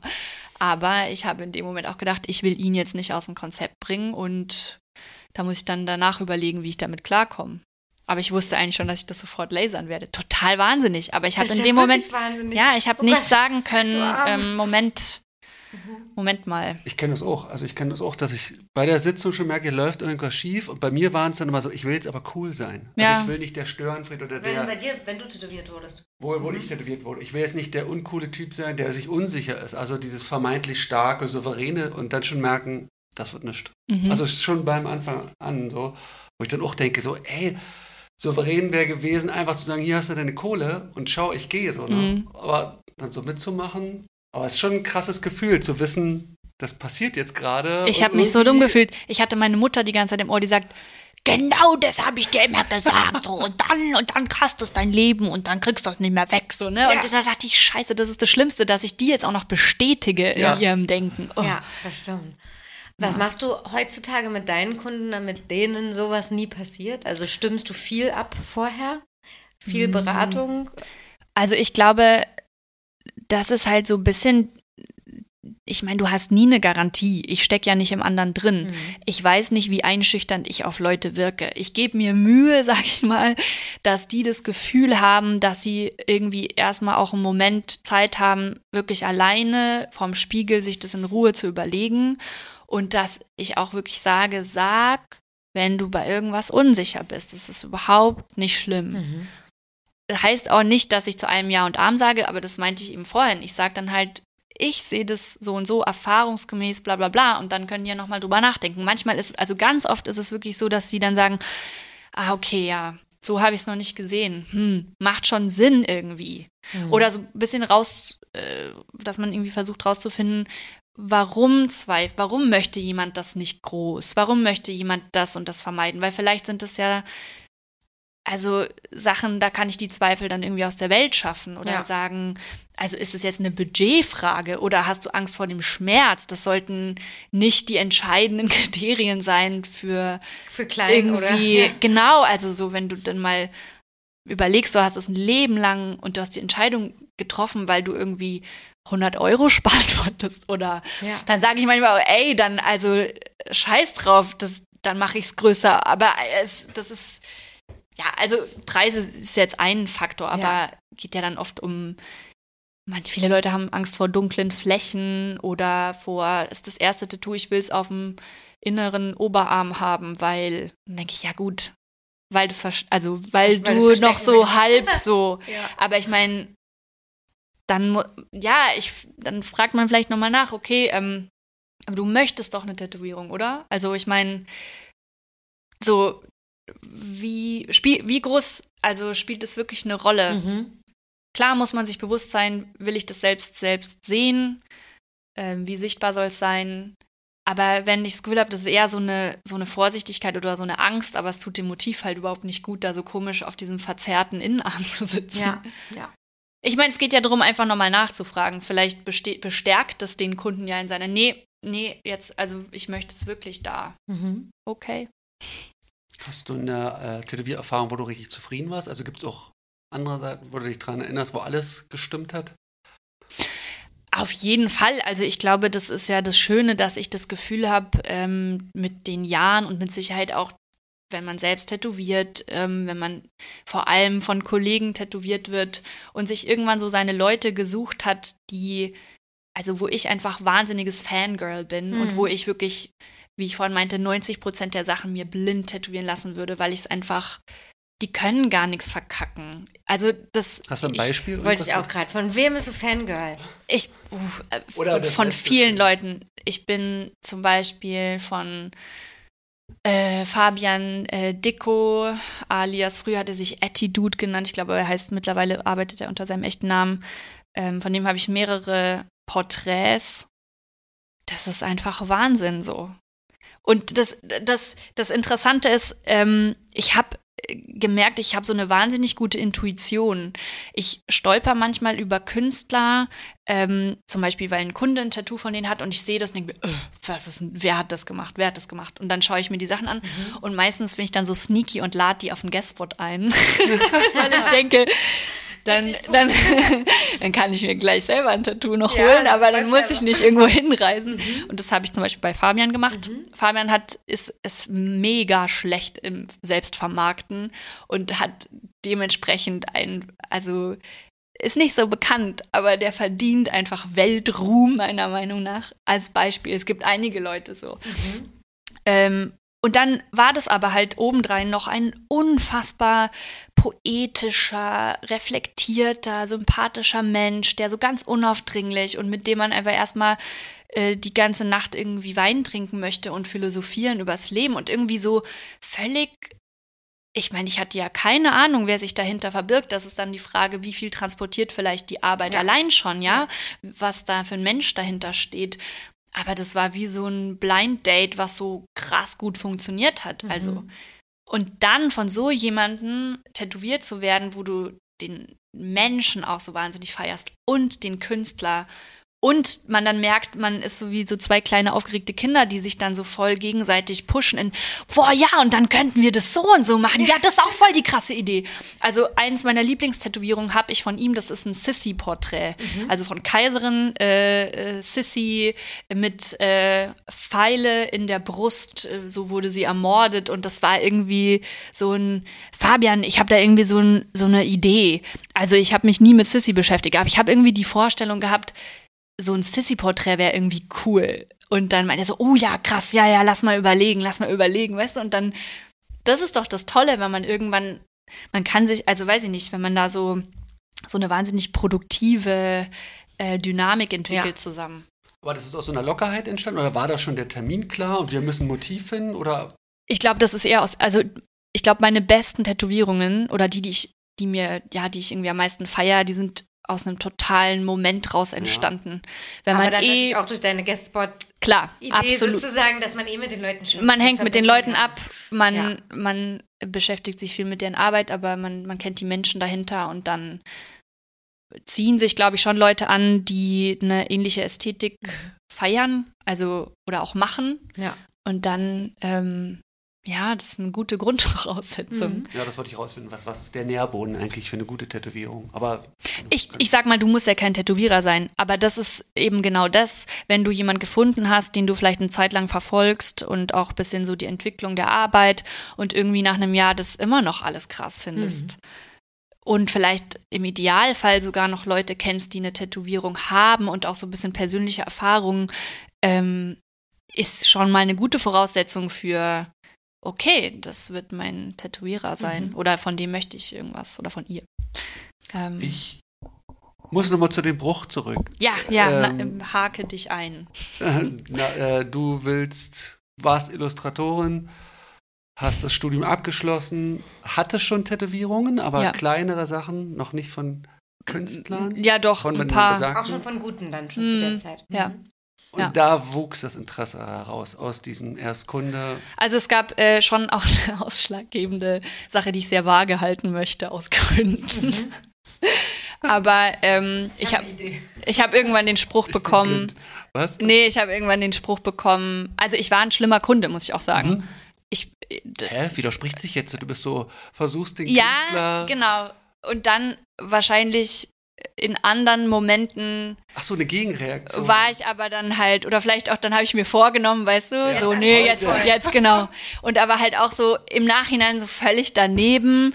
Einfach auch wieder, ich habe mir halt die Leute nicht ausgesucht, weil ich die Sachen feier, sondern weil das irgendwie nahe, weil das einfach der nächste Weg war. Ja. So. Und, und dann, das, da trifft man dann manchmal halt auf den Stolz von deinem Ja. Gegenüber und auch zu Recht. Also, ne, da musst du halt erstmal lernen. Also ich habe manchmal selber so Kundenanfragen, wo ich merke, die haben einfach keine Ahnung. Und das, da darf ich mich jetzt nicht triggern lassen oder so, sondern ich muss ihnen erstmal erklären, wie das halt so läuft. ähm, ja, ich habe halt einfach immer die Zeichnungen verbessert. Also ich habe halt, beziehungsweise was heißt verbessert? Ich habe halt versucht zu erklären, was ich meine und was ich für eine Vision habe. Und weil ich keine Worte hatte, damals gab kein, gab's kein Blackwork, damals gab es kein äh, Linework, äh, Woodcut, Etching, lauter so Begriffe, so keine Ahnung. Ich wollte halt, ich habe das dann versucht zu, zu umschreiben und ich habe halt irgendwie Zeichnungen dabei gehabt und immer so, ja, aber und da war ich halt selber sehr gut drin, eben in so einem sehr realistischen oder ich, ich bin ein krass visueller Mensch. Ich habe selber sehr, sehr viel Knowledge in so Realismus und konnte dann sagen, ja, aber du musst doch nochmal genau hier hingucken. Guck mal, die hier, das ist ein bisschen kleiner und das war mir schon wichtig, dass das jetzt hier so ist. Und da kann halt nicht jeder mit umgehen, beziehungsweise verstehe ich, dass halt irgendwie jemand, der da eh schon vielleicht einen Kompromiss macht und was tätowiert, was jetzt nur so halb sein Ding ist, dann sagt so, Alter, sag mal, entspann dich, entweder du willst von mir tätowiert werden oder nicht. Ja. Und ähm, du hast hier nicht solche Ansprüche zu haben. Und äh, keine Ahnung, mach's halt einfach selber, wenn du alles besser weißt, so ungefähr. Und dieser Spruch hat bei mir aber eher bewirkt, ja, stimmt. ja, krass. Ähm, also ich habe irgendwann die Ansage bekommen, bei wieder eine Anfrage, äh, sorry, ich habe keinen Bock mehr auf deine komischen Ideen. Keine Ahnung, such dir irgendjemand anders, der das macht oder mach selber. Und dann war ich schon so ein bisschen, okay. Also ernst gemeint? Nee, er, so ernst gemeint. Oh, ernst gemeint. Okay. Ja, und da war ich so, äh, okay. Pff. Und dann dachte ich, ja, gut, dann mach ich's halt selber. So. Und dann auch wieder völlig naiv dachte ich, ja, dann hol ich mir halt eine Maschine und schau ein paar YouTube-Tutorials. Ja, so schwer wird's nicht sein, ich kann ja zeichnen. Und dann bin ich erstmal richtig auf die Fresse geflogen, weil es natürlich, oh mein Gott, überhaupt nicht so einfach war. Ja. Aber du hast es gemacht, Maschine gekauft, Also ich, YouTube angeschmissen und ja. los. ich habe, ähm, ich hatte einen Freund, der mal eine Tattoo-Lehre angefangen, aber abgebrochen hat, der aber, ich sag mal, so viel Wissen hatte, um mir eben zu erklären. So baust du einen Arbeitsplatz auf, so funktioniert eine Maschine. Du kannst hier Linien auf meinem Oberschenkel machen, um ein Gefühl zu bekommen. Keine Ahnung, äh, kauf dir am besten die Maschinen, die sind irgendwie gut. Mit welchen hast du da angefangen? äh, Bavarian Custom Iron Spule und ähm, ja, den Rest weiß ich nicht. Schau mal YouTube, schau bei Leuten zu, wenn du tätowiert wirst. Ja. So. Und dann dachte ich, ja, okay, ja, hm. ähm, hab dann so mit wahnsinnig viel Adrenalin und zittriger Hand äh, bei irgendwelchen Freunden von mir so die allerersten Steps, also irgendwelche Pentagramme und äh, weiß ich nicht, alles sehr krakelig, hab immer, bin tot gestorben. Ich glaube, da kommt es manchen Leuten zugute, die so eine mir alles scheißegal Attitude haben. Ich habe aber den Anspruch gehabt, dass es schön wird und das steht einem am Anfang halt so wahnsinnig im Weg, weil es kann nicht schön sein. Also außer man hat von Anfang an so einen ignorant Vibe, aber ich wollte ja, dass was sauber wird. Ja. Und, ähm, ja, und habe dann gemerkt, okay, scheiße, das ist überhaupt nicht so einfach, wie ich dachte. Aber ähm, bin dann, glaube ich, zu stur und zu ehrgeizig so und hatte mir das dann einfach schon vorgenommen. Und dann wollte ich das irgendwie halt auch wissen. Mhm. Ich habe dann Blut geleckt, quasi. Woran hat es am Anfang ge äh, gehabert? Technische Problematiken oder? Naja, du hast zum allerersten Mal so eine Maschine in der Hand, du hast keine Ahnung, die verse- verselbstständigt sich da irgendwie, tanzt dir auf der Haut rum. Also ich meine, teilweise war ich dann sehr stolz, weil ich fand, es sah schon okay aus. Mhm. Aber es sind natürlich auch ein paar Gurken dabei entstanden. Hm. Mhm. Ja. Hast du dann, weil jetzt würde man ja wahrscheinlich auch hier die alten Hasen sagen, da hat man ja, deswegen komme ich jetzt wieder zu diesem Punkt zurück, da hat man ja nach anderthalb Jahren noch nicht mal genug von den abgeheilten ähm, eigenen Sachen gesehen, um schon ein eigenes Studio aufzumachen. Ja, da springst du jetzt wieder. Ich, ähm, ich versuche noch ganz Machst kurz die Lücke. bei der Chron- Chronologie? Ja, ich bin immer, ich bin sehr, Cool. wir sind ja. Also das, das war tatsächlich sogar, glaube ich, noch während dem oder kurz nach dem Studium. Ja. Diese allerersten Tattoo-Versuche, die zähle ich aber nicht rein, als da Okay. habe ich angefangen zu tätowieren, sondern das war so mein ich probiere das aus und ich kann es irgendwie nicht vergessen. Mhm. Und ich habe, nachdem ich meinen Bachelor gemacht habe, zwei Jahre bin ich rumgelaufen, habe in Studios gefragt. Also klingt jetzt krass, wahrscheinlich waren es am Ende 15 Stück, weil ich mich gar nicht getraut habe mehr, weil mir das auch bei jedem Mal so viel Energie gekostet hat und so viel Überwindung. Und jedes Mal wieder dieses, nee, sorry. Und du bist richtig mit Mappe Ja, aufgedribbelt Ja. und Persönlich, jetzt Ja. nicht eine Mail und PDF. nein, ich bin gemacht? vorbeigegangen. Ja.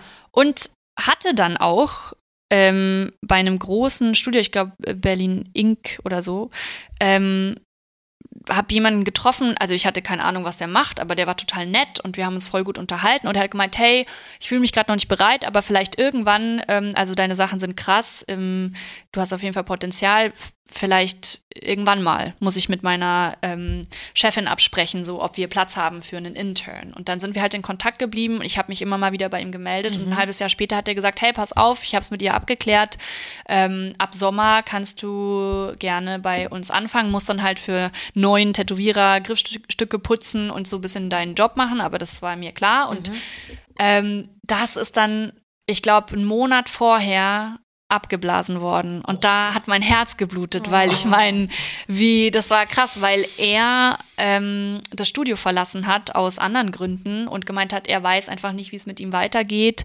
Es tut ihm wahnsinnig leid, aber ja, die Umstände haben sich verändert Wow. und, und ich war natürlich wahnsinnig. Ich hatte, ich hatte ein halbes Jahr mich drauf eingestellt, jetzt geht's los, jetzt mache ich es wirklich, ähm, jetzt habe ich einen Plan, ich habe mir es gut überlegt und so und ich habe das geschafft und dann doch nicht. Ähm, das war bitter und das habe ich, als ich tätowiert wurde, von jemandem erzählt. Ähm, und der hatte, glaube ich, so ein bisschen Mitleid und wir haben uns ganz gut verstanden. Und dann meinte er, ja, keine Ahnung, also die Grundlagen kann ich dir auch erklären so. Und ich meine, du kannst ja einfach meinen Arbeitsplatz benutzen, wenn ich nicht da bin. Und wenn du Fragen hast, dann ruf mich halt an. Also ja, und dann haben wir das halt so gemacht. Und ich bin ihm bis heute, auch wenn dann wieder irgendwie andere Sachen passiert sind, super dankbar, weil den er Namen mir. kannst du aber nennen, oder? Oder? Nee, ich glaube, ich sehe ihn nicht. ist sie heute Er, ganz er weiß ja, mysteriös. er weiß ja, wer Er weiß, wer er ist. Er weiß, wer er ist. Ähm, also ich meine, ich habe ich hab mir immer gewünscht, so einen richtigen Mentor zu haben, jemand, der Potenzial in mir sieht, der ähm, mich irgendwie mitnimmt auf eine Reise und irgendwie aufbaut. Und da bin ich, glaube ich, dann auch sehr, sehr, sehr loyal und ähm, super, ähm, wie sagt man so, humble. Ich kann das mal nicht so gut ähm, Bescheiden. übersetzen, aber ja, bescheiden trifft es ja nicht ganz, aber so ein bisschen auch, ähm, also ehrfürchtig ist auch zu krass, aber Demütig? ja, Demut. Mhm. Ich glaube, es fehlt ganz vielen Leuten, auch die jetzt anfangen wollen zu tätowieren, an so einer ein bisschen Demut. Also so dieses, man will so drei Kapitel überspringen, aber das ist vielleicht voll wichtig, das alles mitzunehmen. Das durfte, also das wurde mir halt nicht vergönnt. Ich wollte immer klassisch anfangen im Studio, ist halt nicht passiert. Ähm, er hat mir eine Riesentür geöffnet, aber ich war eigentlich so gut wie auf mich allein gestellt von Anfang an. Also er hat mir auch gesagt, nochmal, hier, ähm, ich bin jetzt einfach mal dabei, äh, üb mal an dir selber. Ja, ich würde es eher so oder so machen. Naja, ich muss jetzt auch los, ruf mich an. Mach einfach mal ein paar Zeichnungen, kannst ja einfach mal und dann, ich bin im Nebenraum. Und ähm, da, das heißt, ich musste irgendwie so ein bisschen mir selber meinen Weg da Mhm. schaffen. Und die allererste Lektion, und äh, das war äh, sehr, also das war wahrscheinlich so ein Wendepunkt, war die Sachen, die ich gezeichnet hatte zu dem Zeitpunkt, meine Illustrationen, die hätte ich niemals im Leben tätowieren können zu dem Zeitpunkt. Also das waren realistische Collagen und auch surrealistische Paintings, aber das war viel zu komplex. Und ich hatte persönlich aber immer, also meine Tätowierungen waren immer Blackwork, waren immer schwarz grafisch. Also eigentlich was ganz anderes. Und ähm, das heißt, es war klar, ich musste erstmal irgendeine Art von ähm, visueller Form finden, irgendeine äh, ja, Übersetzung eigentlich. irgendeine, ne? ja, irgendeinen Style, der, der, den ich überhaupt machen kann. Ja. Also wo ich einfach mal Linien lerne. Oder Shading, keine Ahnung, aber einfach völlige Grundlagen und die vielleicht uns, also die irgendwie realistisch sind. Dass sie nicht, also ich meine, wenn man jetzt anfangen möchte mit Hyperrealismus, dann dann produziert man aber wahnsinnige Gurken, glaube ich, erstmal, ne? Ja, ohne Mentor dann, ne? Ja, ohne Mentor. Das heißt, ähm, äh, ich habe mir erstmal monatelang Tätowierer angeschaut, Zeichner angeschaut und, und irgendwas, was sehr viel grafischer ist, linienbasierter und habe angefangen, selber Zeichnungen zu machen, die halt super reduziert waren Mhm. und Dotwork, weil ich dachte, im schlimmsten Fall ist ein Punkt daneben, aber da kann ich mich so ganz langsam rantasten. Mhm. Und ähm, ich glaube, das war smart, ehrlich gesagt, weil ich habe dann so organische Formen genommen, irgendwelche Blümchen und Käfer und sowas, weil ich dachte, naja, ein Blatt kann ja auch mal krumm sein oder ein Käfer, die Natur hat ihre Launen, also da wird jetzt niemand sagen, ah, schwierig so. Mhm. Und um erstmal so ein bisschen Sicherheit zu bekommen Mhm. und sich daran zu tasten.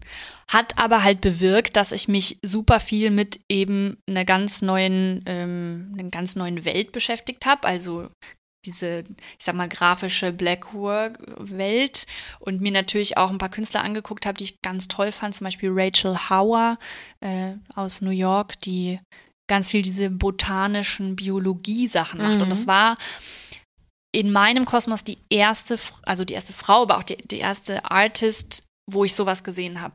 Das habe ich noch nie vorher gesehen als Tätowierung Mhm. und ich fand es so krass. Mhm. Und ich habe alles äh, von ihren Sachen äh, aufgesogen und habe das gemacht, was man als Tätowierer nicht machen darf. Ich habe eine Sache, ähm, eine irgendeine Blüte, irgendeine Blume von ihr genommen und fand sie so toll und wollte irgendwie Tätowieren üben und ähm, wusste nicht, wie ich das selber zeichnen soll. Au- In der Art. Mhm. Also habe ich es durchgepaust und habe es mir selber tätowiert. In sehr schlecht. Und jetzt springe ich kurz vor in der Zeit, weil ich in die absurde Situation gekommen bin, Jahre später in New York bei East River Tattoo, in dem Laden, in dem sie arbeitet, einen Guestspot zu machen, neben Rachel zu arbeiten an der Station. Und es war Hochsommer, es war irgendwie über 30 Grad und ich konnte diese Tätowierung nicht verstecken. Und ich dachte, ach du Scheiße, wie unwahr, also wa was mache ich denn jetzt, ja? Und dann dachte ich, okay, ich gehe jetzt Flucht nach vorne und Rachel, also wirklich so ein Sweetheart an, an Mensch, so ein wahnsinnig, so eine wahnsinnig ähm, leise, liebevolle, herzliche Person. Und ich meinte so, Rachel, ich muss dir was gestehen. Und sie war so, what is it, darling? Weißt du, so, ich kennt mich zwei Tage, aber ist so ganz, hat so eine dicke, runde Brille und ist so irgendwie, sieht so total nerdig aus und kommt irgendwie aus so einer ultraorthodoxen jüdischen Familie. Man würde nie denken, dass sie tätowiert. Ähm, und dann meinte ich so, ich habe ein Tattoo von dir geklaut. und habe ihr halt das erzählt und gezeigt. Und sie hat so gelacht und gesagt, ich habe mir die ganze Zeit gedacht, das kommt mir irgendwie bekannt vor. Aber ich dachte mir, hast du wahrscheinlich mal im Internet irgendwo gesehen. Also sie hat ihr eigenes Tattoo nicht erkannt. Das lag ja dann schon Jahre zurück. Ja. Aber also ja, sie hat dann gesagt, ach, also ganz ehrlich, willst du ein Original Rachel Hauer? Also dann können wir gerne heute eins machen. So, ich tätowiere dich. Und ich war so, oh Gott, das ist also so. Also sie hat total gelacht und gemeint, ist ja total süß, dass du es so gefeiert hast, schon okay, so. Habt ihr es gemacht auch? Wie sie hat mich dann tätowiert? tätowiert, ja. Sie hat mich tätowiert und das war so, okay, ähm, ja, aber so eine schöne Anekdote von wegen so, wie die Wege im Leben dann sein Mhm. können und irgendwie nichts ist zu absurd. Also ein paar Jahre vorher saß ich bei mir zu Hause auf der Couch und habe gedacht, wow, diese krasse Künstlerin aus USA und ich kann niemals so. Und dann ein bisschen vorgespult bin ich als Kollegin neben ihr und ähm, Mhm. werde von ihr tätowiert und krieg auch so voll die Anerkennung von ihr. Und also das, das hätte ich mir nie denken lassen. Ja. Ähm, aber ja, zurück zu dem Punkt. Das heißt, ich habe erstmal mir natürlich die Arbeit von anderen angeguckt und versucht zu verstehen, wie arbeiten die? Was genau ist es, was ich da gut finde? Was ist der Unterschied zwischen all diesen Leuten? Ähm, und habe dann halt irgendwie auch meine ersten Flash-Sheets gemacht und Leute irgendwie für umsonst tätowiert. Und das hat halt von Anfang an so wahnsinnig gut funktioniert. Ich glaube, da ist Berlin eine ganz dankbare Stadt, weil alle irgendwie sofort dabei sind, wenn irgendwas umsonst ist. Ist eigentlich auch völlig egal was. Und das hilft natürlich in so den Anfangszeiten, äh, Ja. dass, ähm, ja. Hast du da schon Social Media gehabt? Oder hast du das da schon aufgebaut, um darauf zurückzugreifen, dir so Leute zu holen? Ich habe tatsächlich, also da gab es, glaube ich, Instagram schon, aber längst nicht, war längst nicht so verbreitet und populär wie jetzt. Und das war auch eine Zeit, und es ist gut, dass du es jetzt sagst, weil da bin ich auf zwei ähm, Frauen gestoßen, die mich auch wahnsinnig geprägt haben oder inspiriert, ähm, weil das Was waren, waren? das waren Hannah Pixie Snow und Grace Neutral. Mhm. Ähm, das waren einfach die ersten Frauen neben Rachel, wobei Rachel wirklich sich sehr nicht darstellt und sehr hinter der Kunst versteckt, sag ich mal.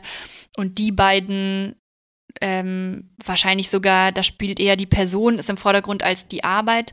Aber es waren die ersten Frauen, die ich gesehen habe, die irgendwie sowas ganz anderes verkörpert haben, als die Frauen, die ich bis jetzt in der Tattoo-Industrie gekannt habe oder die so das Bild, das ich hatte. Sprich, ähm, auf Conventions irgendwie was für mich, für meine Begriffe immer so ein bisschen nach Rotlicht aussah und nach so super Trash irgendwie. Und das war halt nicht eine Ästhetik oder irgendwas, was mich angesprochen hat. Oder es war dann so wahnsinnig Rockabilly oder weiß ich nicht, aber Grace und Hannah haben so eine ganz andere Ästhetik für mich auf einmal gehabt. Die waren halt dark. Also die hatten, die waren voll tätowiert, aber alles war Blackwork und die sahen irgendwie gar nicht so, also die waren so relativ natürlich. Also natürlich im Sinne von jetzt nicht ähm, viel geschminkt oder irgendwie, die waren eher so, so coole Tomboys vielleicht.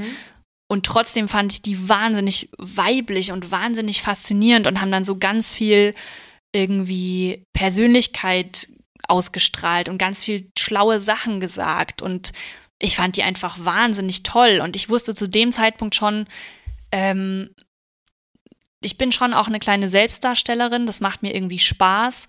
Und irgendwie wollte ich so ein bisschen sein wie die. Mhm. So das Verkörpern Ja.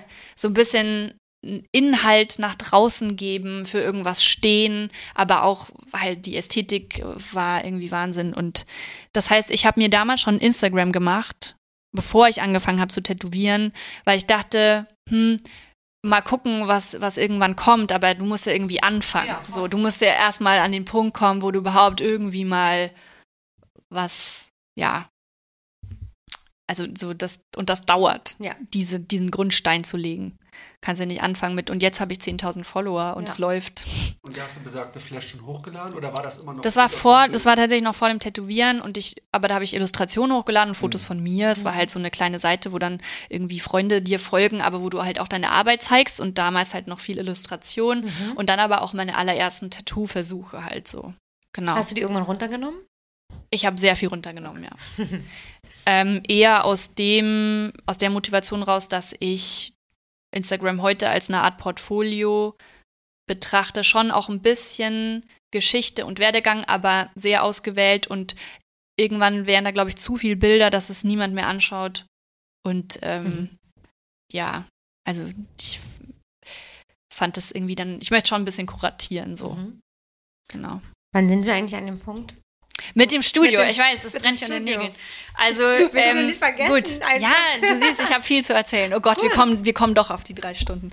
ähm, Kein Problem. also es lief so gut, ich bin wirklich da wahnsinnig verwöhnt. Ich glaube, viele Leute, wie auch immer, das dann die Umstände oder was, aber ich habe da nie, also ich hatte immer Leute, die sich tätowieren lassen wollten. Von Anfang an alles von meinen Flashes, die ich gezeichnet habe, auch wenn die dann teilweise, also ich habe ja schon immer gesagt, ich habe keine, übernehme keine Garantie, wie das rauskommt. Dann habe ich irgendwann halt dann doch gesagt, ich muss jetzt mal irgendwie 50 Euro verlangen, weil so schlecht sieht es gar nicht aus. Wie bist du da an die Kunden rangekommen? Wie, was, das, Das war Freunde von Freunden. ja, Mundpropaganda. Ja, Und so. zu Hause? Nee, dann Das war dann in die, bei, also das war auch so ein bisschen, das war äh, im hinteren Bereich von einem Friseurladen. Mhm. Ja, ein bisschen punkig Berlin. Ja. Aber war sauber. genau. Und ähm, das lief halt so gut, dass ich nach einem Jahr schon eine Anfrage hatte vom Tätowiermagazin, sechs Seiten Artikel über meine Arbeit. Und ich war so, seid ihr euch sicher? also ich war wirklich so, hä, ich habe so gerade angefangen. Ich weiß ja noch nicht, wo die Reise hingeht. Ich weiß jetzt nicht, ob das so interessant oder so qualitativ ist. Und ähm, die meinten so, nee, nee, nee, das wollen wir, ja. Das ist auch der Artikel, der bei dir bei Instagram drin ist. Nee, sind- der ist, ich weiß nicht, ob der noch drin ist. Der ist von 2016. Hm. Ähm, ich wurde dann nochmal vom Tätowierer war. ähm, ich sag mal, es sind dann einige Sachen passiert. Ähm, ich glaube, ich hatte wirklich, also bei mir ging es halt super steil, super steil bergauf. Ähm, und damit konnte mein Mentor, sagen wir mal, irgendwie nicht so gut umgehen. Beziehungsweise ich bin, ich sag mal, ich weiß, dass das am Ende des Tages überhaupt nichts mit mir zu tun hatte. Da kommen viele Sachen zusammen. Er hat immer wieder gesagt, er ist sich gar nicht sicher, ähm, wie lange er noch tätowieren möchte. Du willst es auf jeden Fall mehr als ich. Ich weiß, ich sehe diesen absoluten Biss und diese absolute, ich will das um jeden Preis, ich will groß werden. Und das konnte er nie so teilen. Und ich glaube, er hatte irgendwann ein Problem damit, dass ähm, ich halt ich weiß nicht, was er gedacht hat. So, vielleicht hat er gedacht, ich fange sofort an mit irgendwie meinen realistischen Collagen. Aber das Mhm. hätte ich ja gar nicht machen können. Und irgendwie, ich glaube, wenn, wenn man selbst eine Zeit hat, wo man sich vielleicht, wo man irgendwie so ein bisschen struggelt und dann hat jemand anders so wahnsinnig viel Erfolg mit vermeintlich der Ästhetik, die man selber macht, ist ja auch immer so ein Thema bei Tätowierern, so, Mhm. ne? Ähm, das ist eine subjektive Sache. Ich würde sagen, wir haben völlig unterschiedliche Sachen gemacht. Und ähm, ja, und er hat halt die Erfahrung gemacht, dass sich Stammkunden von ihm dann plötzlich von mir haben tätowieren lassen. Mhm. Und vielleicht beim, mit Motiven, die, ich sag mal sowas wie Rose, die halt vielleicht jetzt auch nicht so wahnsinnig, auch vom anderen gemacht werden hätten können. die sehr, sehr viele Leute in Berlin und Ja. überall auf der Welt hätten machen Ja. können. Ja. Mhm. Und ich weiß halt nicht, warum man jemanden ausbildet, wenn man nicht möchte, dass jemand erfolgreich wird oder Mhm. so. Aber wie gesagt, völlig okay. Das ist halt eine, ähm, also ja, das hatte nicht so viel mit mir zu tun, sondern mit seiner eigenen äh, Selbstsicherheit als Mhm. Künstler so. Mhm. Und ähm, er hat mir dann irgendwann per SMS geschrieben, dass er nicht mehr mit mir arbeiten möchte. Und äh, wir hatten eigentlich damals Pläne, uns zusammen einen größeren Laden zu suchen und so. Mhm.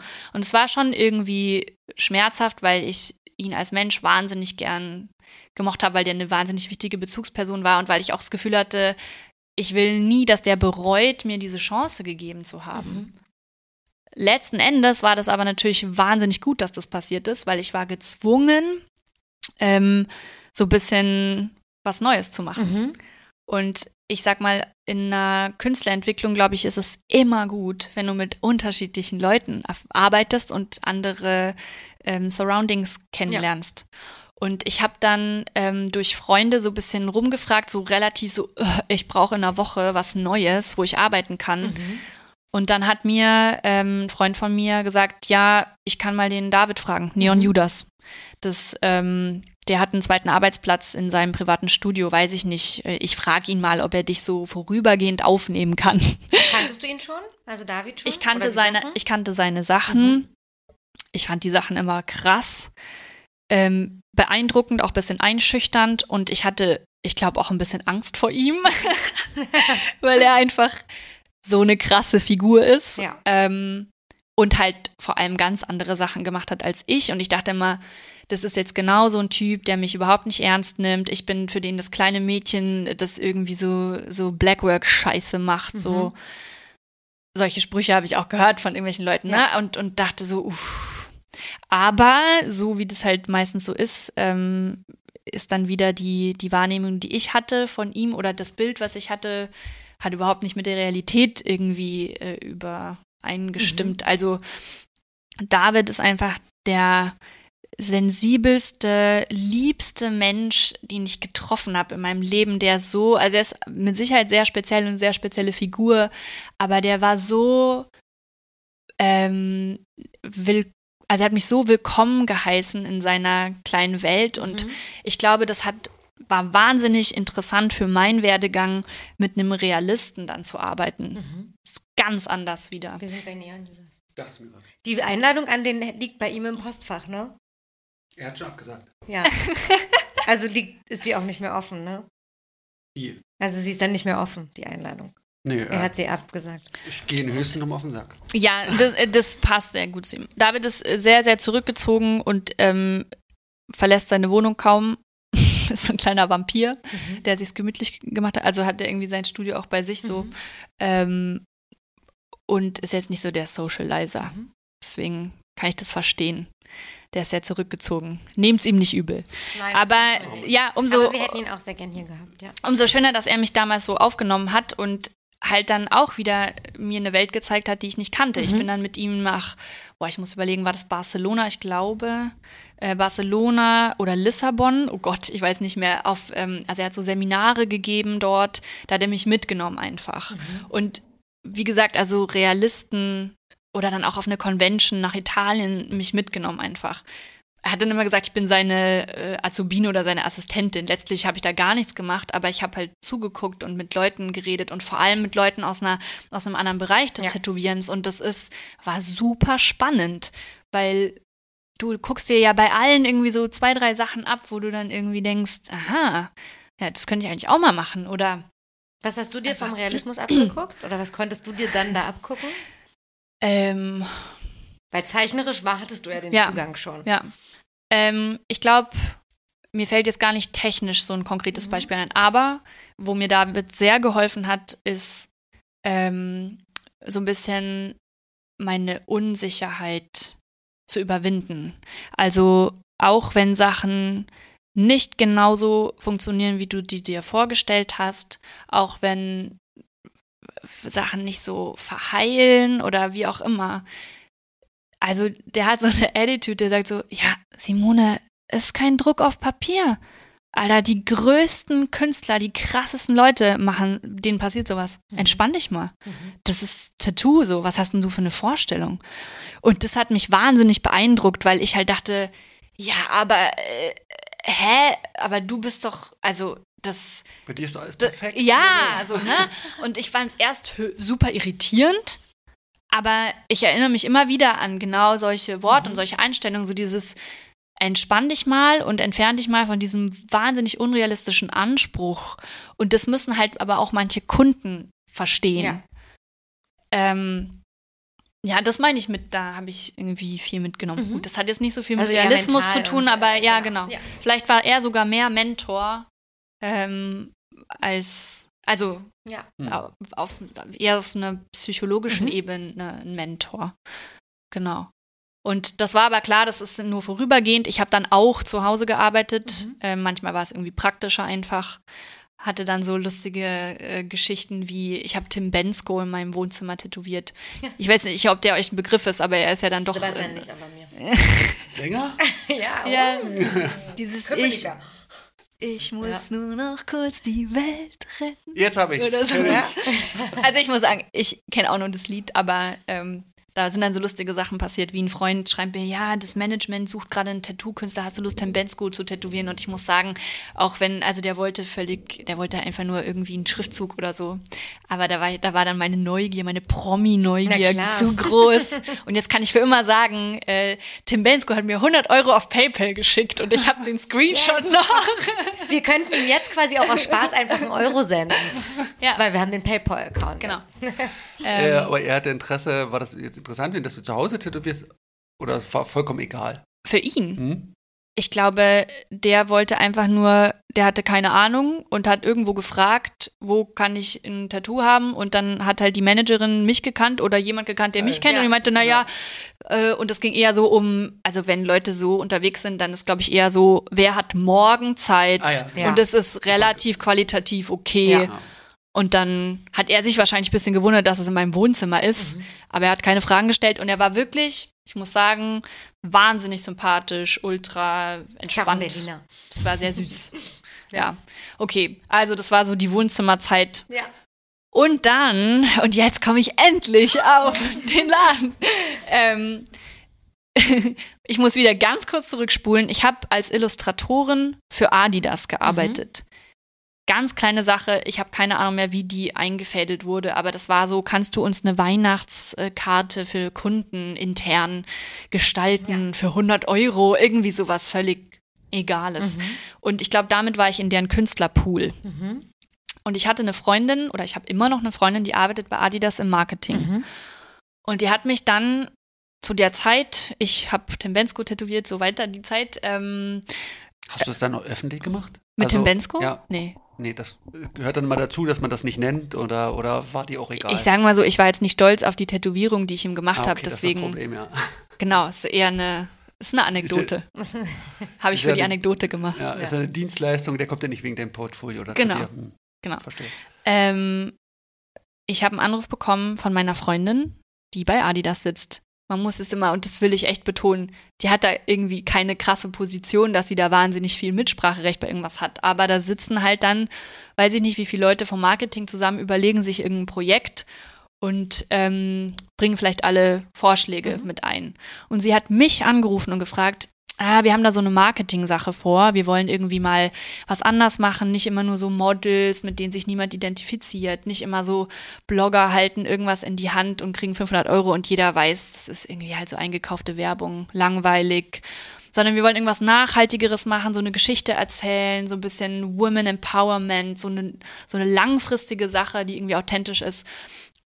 Hast du eine Idee, wer da passen könnte? Kennst du Leute vielleicht noch aus deiner Modezeit, wo du sagst, die haben das verdient, dass die irgendwie so ein großes Investment kriegen, einen Push ähm, und so. Und ich habe also überlegt und ein paar Leute vorgeschlagen, die ich irgendwie cool fand.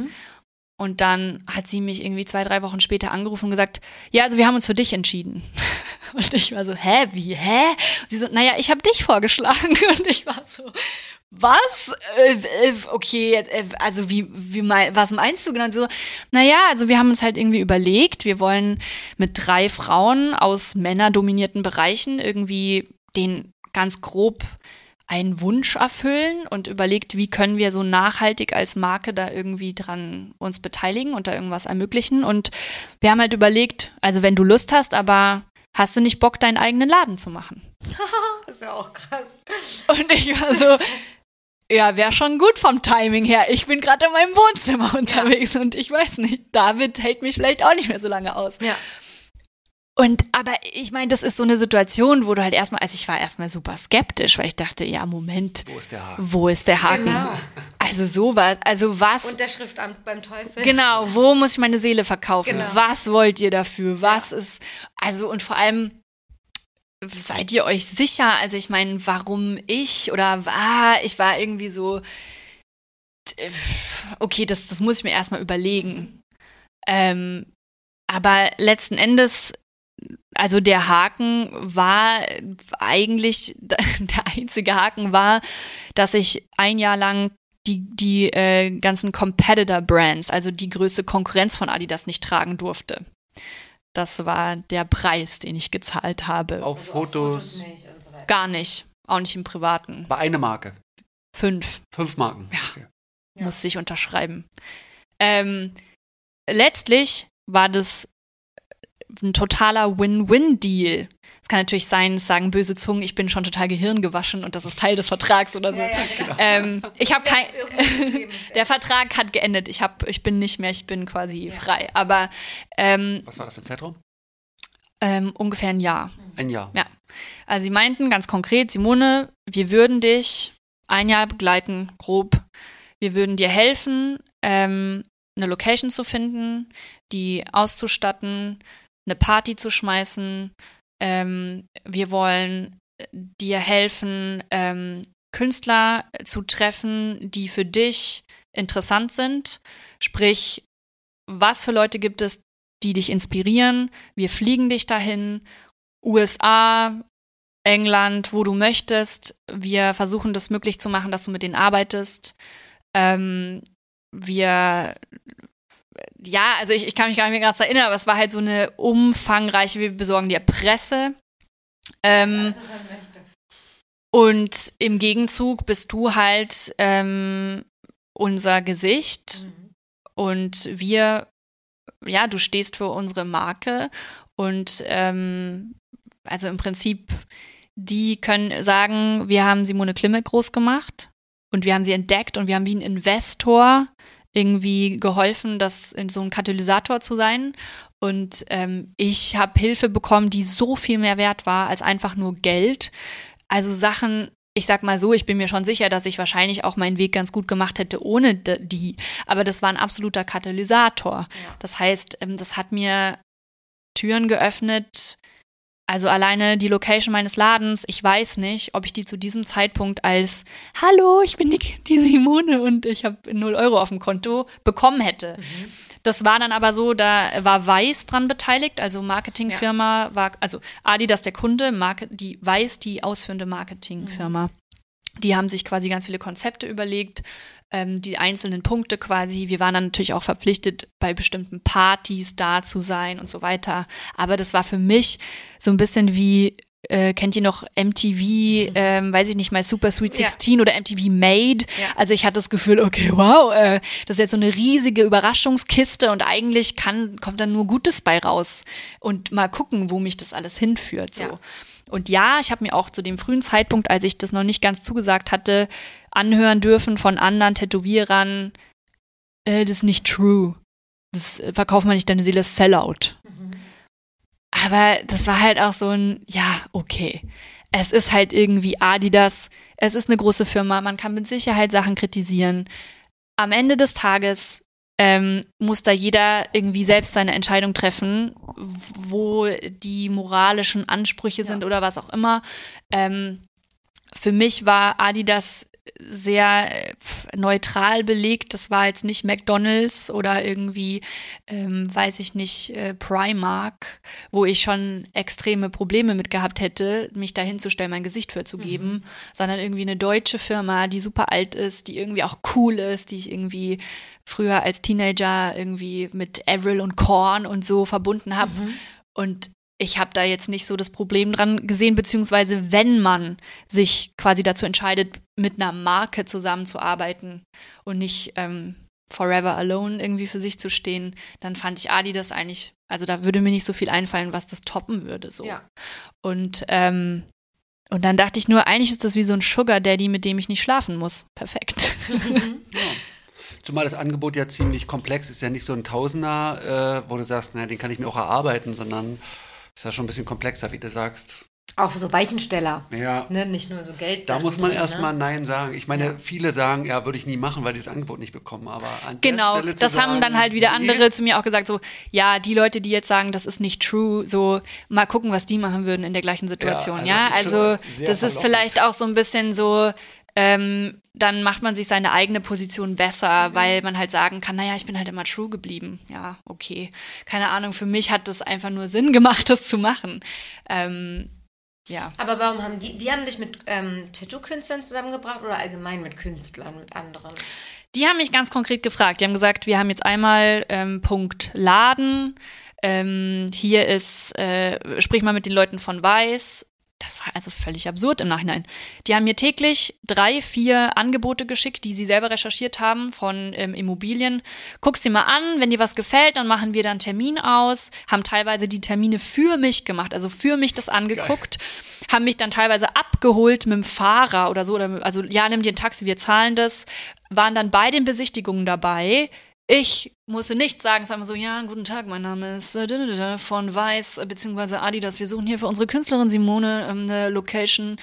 Ja, wie ist denn das jetzt hier mit den Verträgen? Also ich meine, weißt du, äh, alleine ja. dieses Auftreten macht so einen Unterschied. Ja.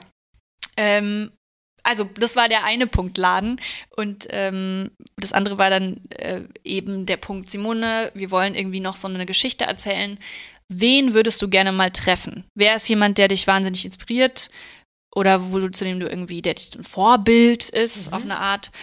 Und dann habe ich halt so überlegt und wusste nicht genau, wie hoch ich jetzt stapeln kann. Also wie krass darf ich jetzt Namen reinwerfen und wie unrealistisch ist es oder halt nicht.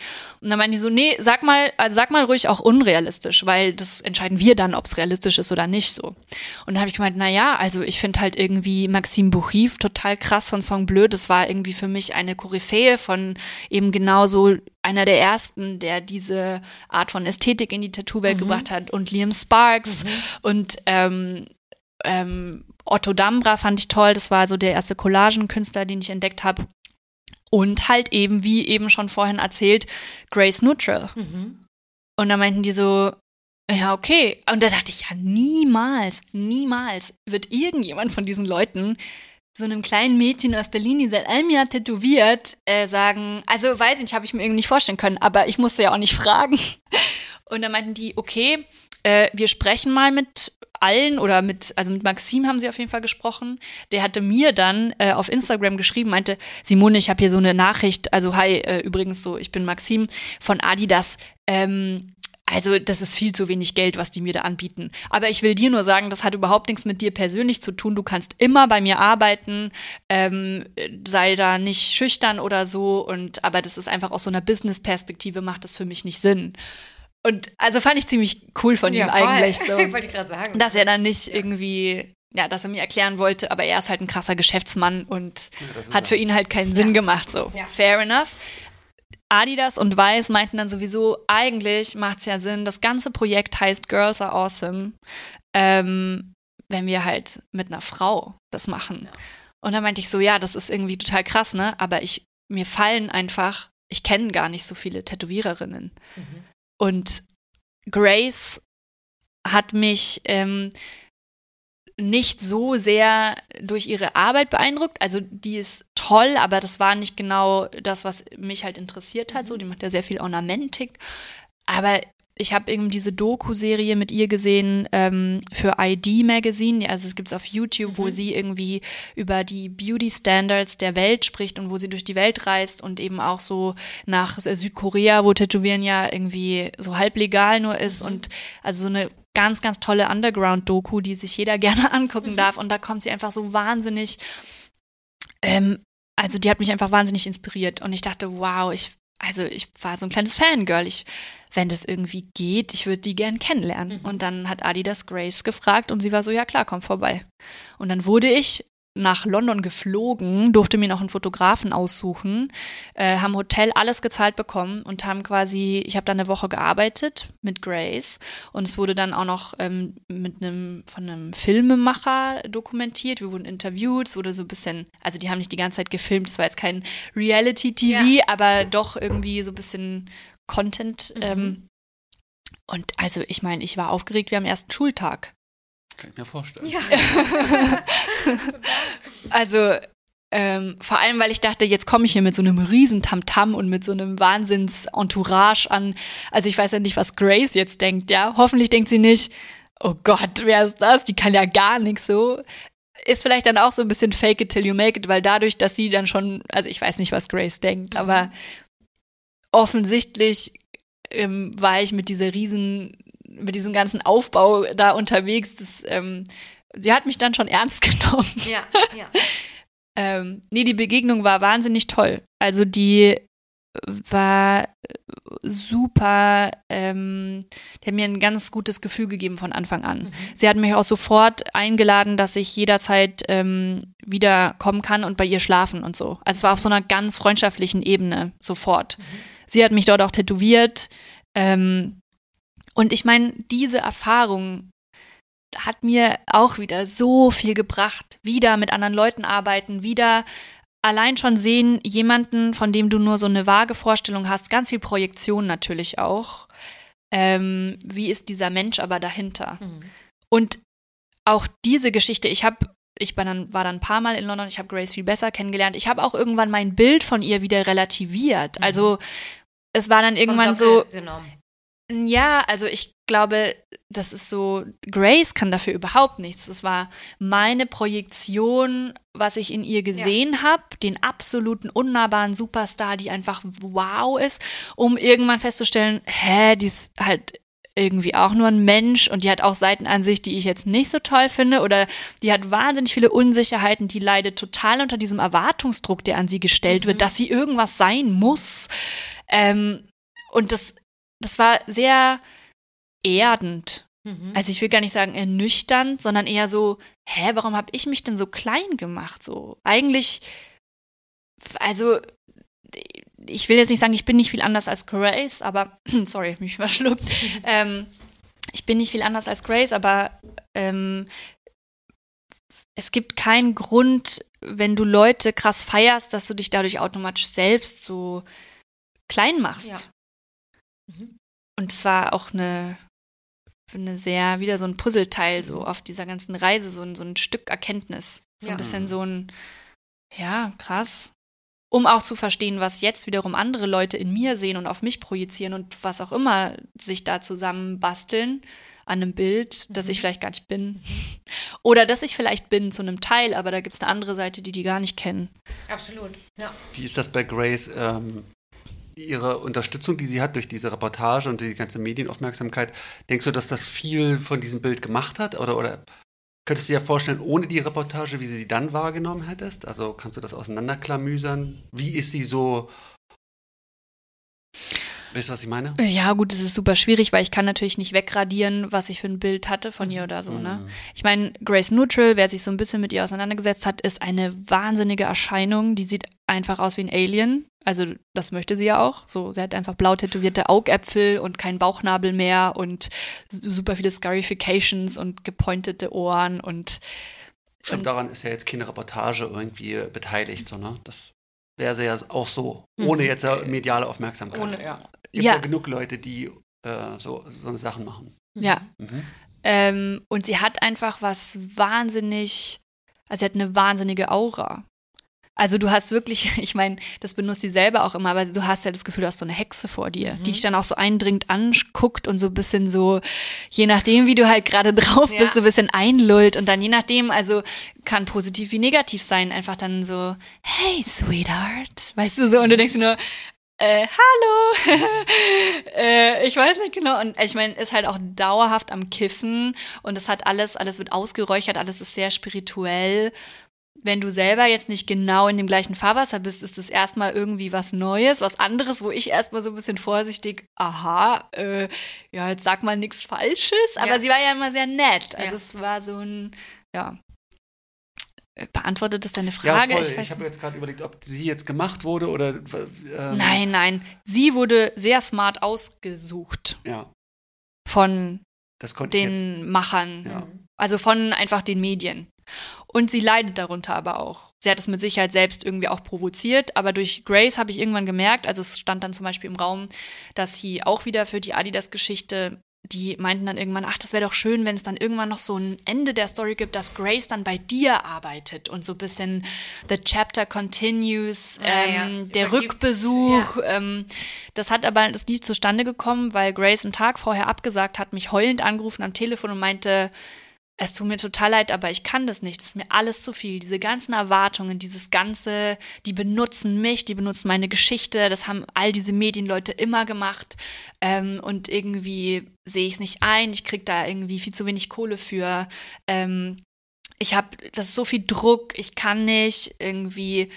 Also das ist auch eine wahnsinnig anxious person. Ich weiß nicht, wie es auf Deutsch sagen, aber das ist, das ist eben gar nicht so das, das, da sind wir wieder bei dem Thema ähm, ähm, Kunstfigur und halt Mensch dahinter. Und ich meine, alles, was Grace zeigt, ist immer wahnsinnig selbstbewusst, wahnsinnig easy, alles ist cool, aber das ist auch, dass sie sich selber dann wahnsinnigen Druck macht, dass sie sich teilweise sehr benutzt fühlt von den Leuten, dass sie sich nicht traut, auf die Straße zu gehen, eigentlich nur noch Taxi fährt und so weiter, weil sie so sehr auffällt und die oder so bekannt ist, wie auch immer, und dann aber eigentlich ein Mensch, der ganz viel sich zurückzieht. So. Ich will jetzt gar nicht so viel über Grace reden, aber es war so eine krasse Erfahrung, weil ich auch gemerkt habe, oh, okay, ich wollte ja immer eigentlich so groß sein wie sie und so, ein, so eine Figur. Und das hat mich ja so inspiriert ursprünglich und auch Reichweite und weil es auch ein bisschen Spaß macht, so ein bisschen sich darzustellen. Und dann dachte ich, okay, ist vielleicht gar nicht so Ja. gesund. Und eigentlich bin ich ganz happy an dem Punkt, wo ich gerade bin. Und das möchte ich gar nicht. Das ist mir niemals wert. Ging das bei dir nochmal weiter, dass du danach nochmal viele Anfragen hattest für wieder noch weitere solche Formate oder irgendwie sowas? Also, Wo du dann zum Beispiel gedacht hast, da mache ich jetzt einen Stopp, weil ich dieses Learning habe? ähm, Grace und die ganze Adidas-Geschichte hat bei mir eigentlich natürlich dazu geführt, dass ich nochmal einen Mega-Boost bekommen Mhm. habe. Ähm, und dass, ich sag mal, wie, je mehr Bekanntheit du erlangst oder wenn Leute auf dich aufmerksam werden, vor allem wenn du schon mal was in den Medien gemacht hast, das muss man ja auch differenzieren. Es gibt Leute, die sind wahnsinnig bekannt in, in der Tätowierwelt, aber nicht unbedingt in den öffentlichen Medien. Mhm. Und es gibt Leute, die werden immer in den öffentlichen Medien rangezogen, aber in der Tätowierwelt spielen die gar nicht so eine große Rolle. Ja. Das sind einfach Leute, die Bock drauf haben und die irgendwie so ein bisschen auf den Radar gerutscht sind. Ja. Und dann für Journalisten, die sich selber nicht so krass auskennen, ist natürlich einfach, googelt man, ah, da, ah ja, der hat eh schon zehnmal ein Interview gegeben, ist dann irgendwann Selbstläufer. Ja. Ähm, ich hatte natürlich Anfragen auch von RTL Explosiv oder weiß ich nicht. Und ich höre mir erstmal alles an, weil ich finde es erstmal irgendwie manchmal auch lustig. Mhm. Man muss halt dann genau überlegen, in welche Richtung man geht und was man sich vielleicht auch wieder verbaut. Also ich wurde mal gefragt, ob ich in der Jury für irgendwie so ein Vox-Fernsehformat, wo dann irgendwie so wie Bares für Rares äh, dann ein Friseur, ein Tätowierer und äh, weiß ich nicht, eine Make-up-Artist sitzen und dann kommen Leute und haben Probleme und man soll die dann beheben. Oder ich wurde für TAF angefragt, ob ich da so eine Art Moderation für so ein Seitenformat machen möchte, so ein Tattoo-Ding. Und ich meine, mein 15-jähriges Ich war in diesen Situationen so, boah, geil, so TAF habe ich immer geguckt oder ja. irgendwie RTL, uh, ich kann berühmt werden. Und dann, wenn man eine Sekunde drüber nachdenkt, man so, ja, aber welche Art von Ruhm und was genau ruft das dann wieder auf den Plan ja. und was bringt mir das ja. und warum eigentlich? Warum, also ist das wirklich so cool? Ähm, Habe ich alles nicht gemacht zum mhm. Glück. Ja, verglichen mit dem Adidas-Projekt ist es ja dann noch lächerlich, da weil TAF irgendwo, also ich meine, da fließt ja sicherlich nicht so viel Geld und nicht so viel Support. Ist immer die Frage, was die Motivation ist. Also Geld habe ich bei Adidas quasi gar nicht bekommen für das Projekt. Nee, ähm, aber da diese, dieser Oder Support halt, ne? Genau, also genau, was hast du davon? Mhm. mhm. Und, ähm, und auch, also weißt du, TAF hätte mir wahrscheinlich in einem ganz, in so einem Mainstream-Publikum ein bisschen Bekanntheit verschafft. Aber Wo man ja auch wissen muss, ob man, will man dann die also, also ich sag mal, oder will man die Kunden dann? Genau, das ist überhaupt nicht judgy, sondern die Sachen, die ich mache, sind super nischig, würde ich sagen. Ja. Und werden immer nischiger. Und das, Meinst du, die werden immer nischiger? Ja. Da müssen wir nochmal drüber sprechen. Okay, können wir später ja. drüber. Aber ich meine, wenn man es bedenkt, äh, früher habe ich sehr viel gegenständlich auch einfach Blümchen oder jemand möchte Tier XY, klar, kein Problem. Zu, es werden immer weirdere, surrealere Collagen. Mhm. Da gibt es ten, tendenziell weniger Leute, die genau das wollen, mhm. als wenn du Blumen machst. Okay, in dem Vergleich. Und ja. ähm, das TAFU-Publikum ist aber einfach nicht mein ja. Publikum. Hm. Deswegen bringt mir das wahrscheinlich gar nicht so viel. Außer ja. Leute noch mehr anfragen, kannst du einen Schriftzug machen, kannst du das machen? Was ich halt dann immer, nein, nein, nein, nein, nein, nein, nein, ihr seid irgendwie falsch, habt ihr falsch verstanden, nur weil ihr mich irgendwie sympathisch fandet. Ja, ja, genau. Ja, und, ähm, oder auch so Formate wie, möchtest du ähm, auf YouTube die Tattoos bewerten? Ein Video, was am Ende mehrere Millionen Klicks bekommen hat wo ich auch im ersten, im ersten immer so, ja, haha, klar, lustig, bin bei allem dabei. Und dann irgendwie einen Moment nachgedacht, mit zwei, drei Leuten geredet, also, ah, ah, Simone, mm, mm, don't do it, mhm. weil du willst nicht diejenige sein, die sich hinsetzt und sich anmaßt, irgendwie zu bewerten, was ein gutes Tattoo ist. Und vor allem, also da ging es irgendwie um Deutschrap oder so, so den falschen Leuten ans Bein pissen. Ja. Auch wenn das vielleicht lustig klingt und man das vielleicht irgendwie im Privaten macht, aber mhm. mh, hm, nee, nee. Wie weit hat ein Adidas da in deine Studiogestaltung eingegriffen? Ähm, das ist schön, dass du das fragst, weil ich habe irgendwie manchmal bekomme ich so ein bisschen mit. Also ich meine, man hat ja nie, man weiß nie, was irgendwie irgendjemand über irgendjemand sagt und bestimmt, wie auch immer, sehen das Leute, wie auch immer. Auf jeden Fall, ähm, ich reg mich furchtbar auf, wenn Leute sowas sagen wie, ja, ähm, hätte ich so ein Ding mit Adidas gemacht, dann hätte ich auch so ein Studio. Ja. Sagen, Der wurde ja alles in den Arsch geschoben. so. Als wenn die das für dich gemacht hätten. Also könnte man ja auch denken, dass die Kulisse, die die für dich gemacht haben. Also so. ich weiß, weil es kann ja sein, dass Leute sich das so vorstellen, aber bei mir kam nicht Tine Wittler mit dem schöner Wohnteam und nach zwei genau. Tagen ähm, Magic äh, stand das Studio. Das so. auch so. dachte ich mir, naja, da sind halt viele Designer, die da reingekommen sind. Du wählst 20 Fassaden aus, 20 Böden werden dir vorgelegt. Ja. So ein, die Pantone-Palette, Wandfarbe. Aber es widerspricht ja, du hast ja gesagt, du hast mehrere Wochen in einem Also die Realität war, ja, die haben mir die Location organisiert. Und zwar auch so lustig über irgendwie FaceTime. Ich war gerade in London bei Grace. Ich meine so, also ich glaube, das wird dir gefallen, Simone. Sollen wir unterschreiben? Und ich habe nur so ein Video bekommen, dachte mir so, pff,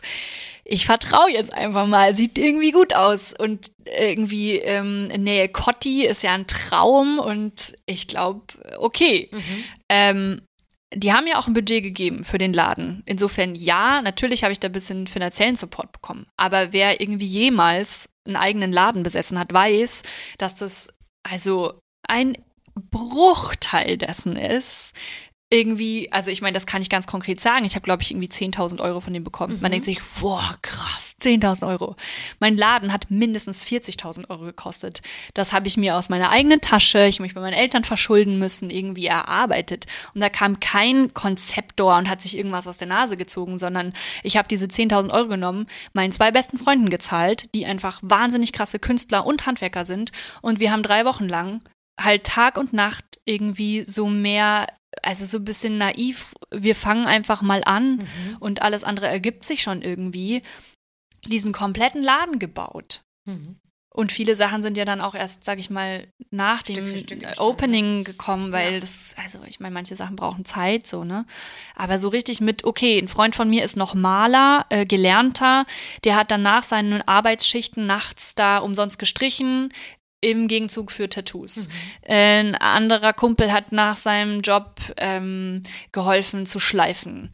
Ähm, irgendjemand Drittes hat ähm, uns äh, Fleischerkisten besorgt. Ich habe ganz viele Fleischerkisten in meinem Laden, mhm. weil war da eh gerade auf dem Markt oder wie auch immer. Also es war wirklich so Helferlein, alle Helferlein helfen irgendwie zusammen. Aber dieses ganze Konzept, die ganze Gestaltung geht völlig auf meine Kappe, beziehungsweise meine Freunde, ich sage es so gerne namentlich, die nennen sich Studio Sakrale und arbeiten hier auch in Berlin und sind halt einfach wahnsinnig krasse Künstler und Handwerker. Und, ähm, und da, wie weit ja. warst du, wie ist dein Anteil? Du hast gesagt, so, also auf der Webseite stand so Wes Anderson-Look, das war so deine Vision? Nee, gar nicht. Ich glaube, das ist eher so im Nachhinein, dass das mal jemand so benannt hat und ich dachte, ja, stimmt. Mhm. Wes Anderson finde ich super, ähm, liebe diese ganzen Farben und so. Nee, ich hatte ganz pragmatisch, das habe ich wahrscheinlich so ein bisschen aus der Mode, ich hatte eine Fotografie, das war aus einem Lookbook von, also tatsächlich einer Season von irgendeiner Fashion-Brand, eine Fotografie, Typ in rotem Mantel, steht vor so grün-grau abgefucktem Industrieding. Und ich fand es so toll und habe gesagt, also, dass wir jetzt mal irgendeinen Start und Anhaltspunkt haben. Wir nehmen einfach alle Farben, die in dem Foto vorhanden sind.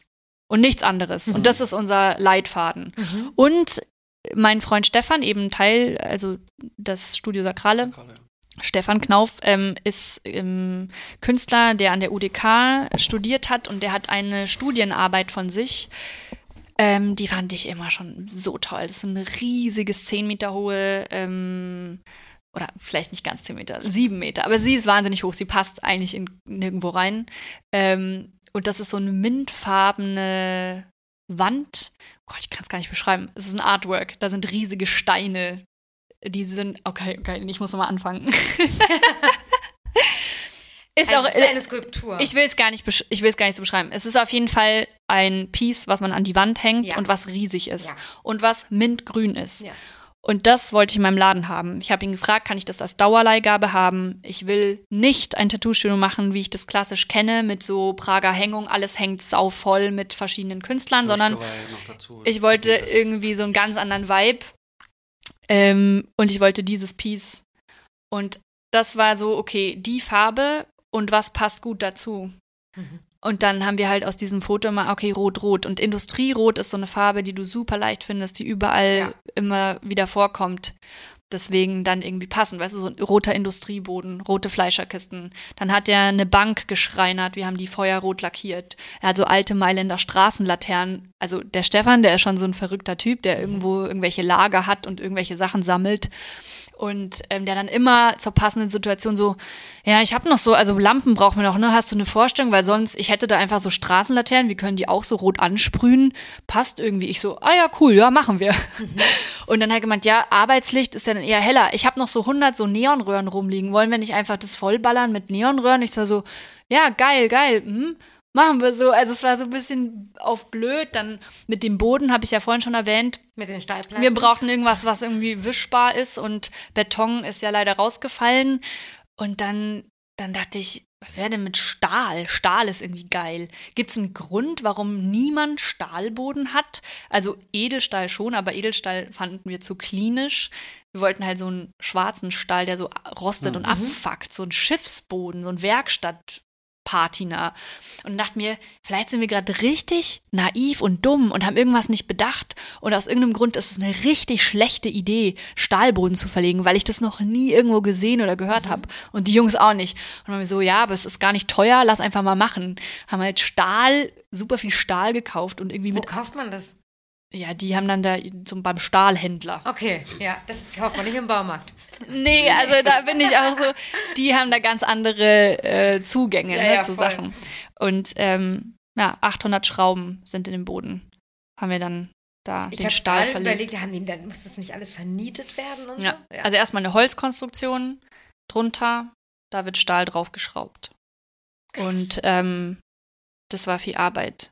Und ich habe mittlerweile gelernt, warum viele Leute, warum Das wollte ich Stahl, jetzt gerade Das ist wissen. genau. Jetzt musst du das Learning auch teilen. Warum Fliesen besser ähm, naja, Stahl rostet halt. Ja. Und ich meine, der ist geölt, das heißt eigentlich ähm, konservierst du so ein bisschen den Boden und dann ist der aber halt auch mega empfindlich. Du darfst ihn nicht mit bestimmten Reinigern wischen, weil sonst ähm, Oxidiert ist da drauf. Also sonst äh, zerstörst du die Ölschicht und dann rostet es wieder. Und ich glaube, manche, also ja, dieser Flugrost kommt trotzdem. Das willst du ja auch so ein bisschen, du willst ja, dass es abfuckt, aber eigentlich müsste ich ihn mal wieder ölen. Ich glaube, also äh, Shoutout an, alle Kunden, die bei uns mal waren mit weißen Socken. Es tut mir total leid. Ich glaube, die haben gedacht, wir machen da nie sauber. Aber wenn du halt sehr viel barfuß auf diesem Stahl hin und her, dann hast du halt irgendwann so ein bisschen Rost an deinen Ja. Socken. Und ja, aber er sieht richtig gut aus mittlerweile, muss ich sagen. Würdest du ihn nochmal verlegen? Mm, Ich glaube schon. Vielleicht würde ich auch Edelstahl machen. Man, der Geschmack verändert sich ja auch. Ja. Ich finde, Edelstahl ist auch okay. Ist nicht so abgefuckt, aber ja. Ja, ich glaube, Fliesen sind auch schön. Ich mag verschiedene Sachen. Ich weiß es nicht. Dein Holzboden ist auch schön, Sebastian. Wir werden auf jeden Fall sehr, sehr, sehr viel auf diesen Boden angesprochen. Ja. Ja. ja, das kann ich mir vorstellen. Sind da die Adilettenroten entstanden? Weil da bin ich auf dich aufmerksam geworden und dachte so, rote Adiletten für die Kunden oder wa- was ist da? Ich habe nur das Bild gesehen. Was soll das? Was soll das? Tattoo-Studio? Oder das war wieder Te- Teil der, der Marketing-Sache von Adidas? Nee, überhaupt nicht. Also das äh, ist tatsächlich völlig auf meinem Mist gewachsen. Das war ähm, im Zuge von, wir bauen diesen Laden. Und das hatte ich noch von David, also Neon Judas.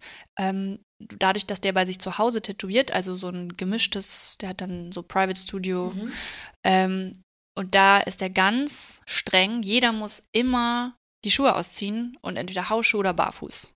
Zieht der total durch, finde ich auch gut. Ist irgendwie hygienischer, wenn es bei dir zu Hause Ja. ist und so. Und ist ja generell auch. Ich finde es irgendwie gerade im Winter eigentlich eine schöne Sache, wenn man so in Hausschuhen unterwegs ist. Hat gleich so was bisschen Intimeres. Und mh, das hatte ich irgendwie bei ihm so mitbekommen. Und dann hatten wir diesen krass geilen Laden und dann ist der Laden halt doch in der Nähe vom Kotti und das ist ziemlich eklig, vor allem wenn es im Winter matschig ist. Ähm, und dann dachte ich, eigentlich finde ich das Prinzip schön Hausschuhe. Mhm. Und das macht auch so ein bisschen, also das kann man jetzt, das ist jetzt nicht so ganz ernst gemeint, aber so dann, ähm, die Idee war so ein bisschen, dieser Vorraum ist bei mir gefliest. Wir haben so eine Art Bank wie in so einer ähm, Umkleide von Ja. irgendwie einem Schwimmbad oder einem Sportverein und dann halt so die ganze Wand voller dieser Adiletten, so ein bisschen wie in der Saunaumkleide. So. Du machst sie jetzt erstmal frei und dann sind irgendwie alle gleich oder wie beim Bowlen.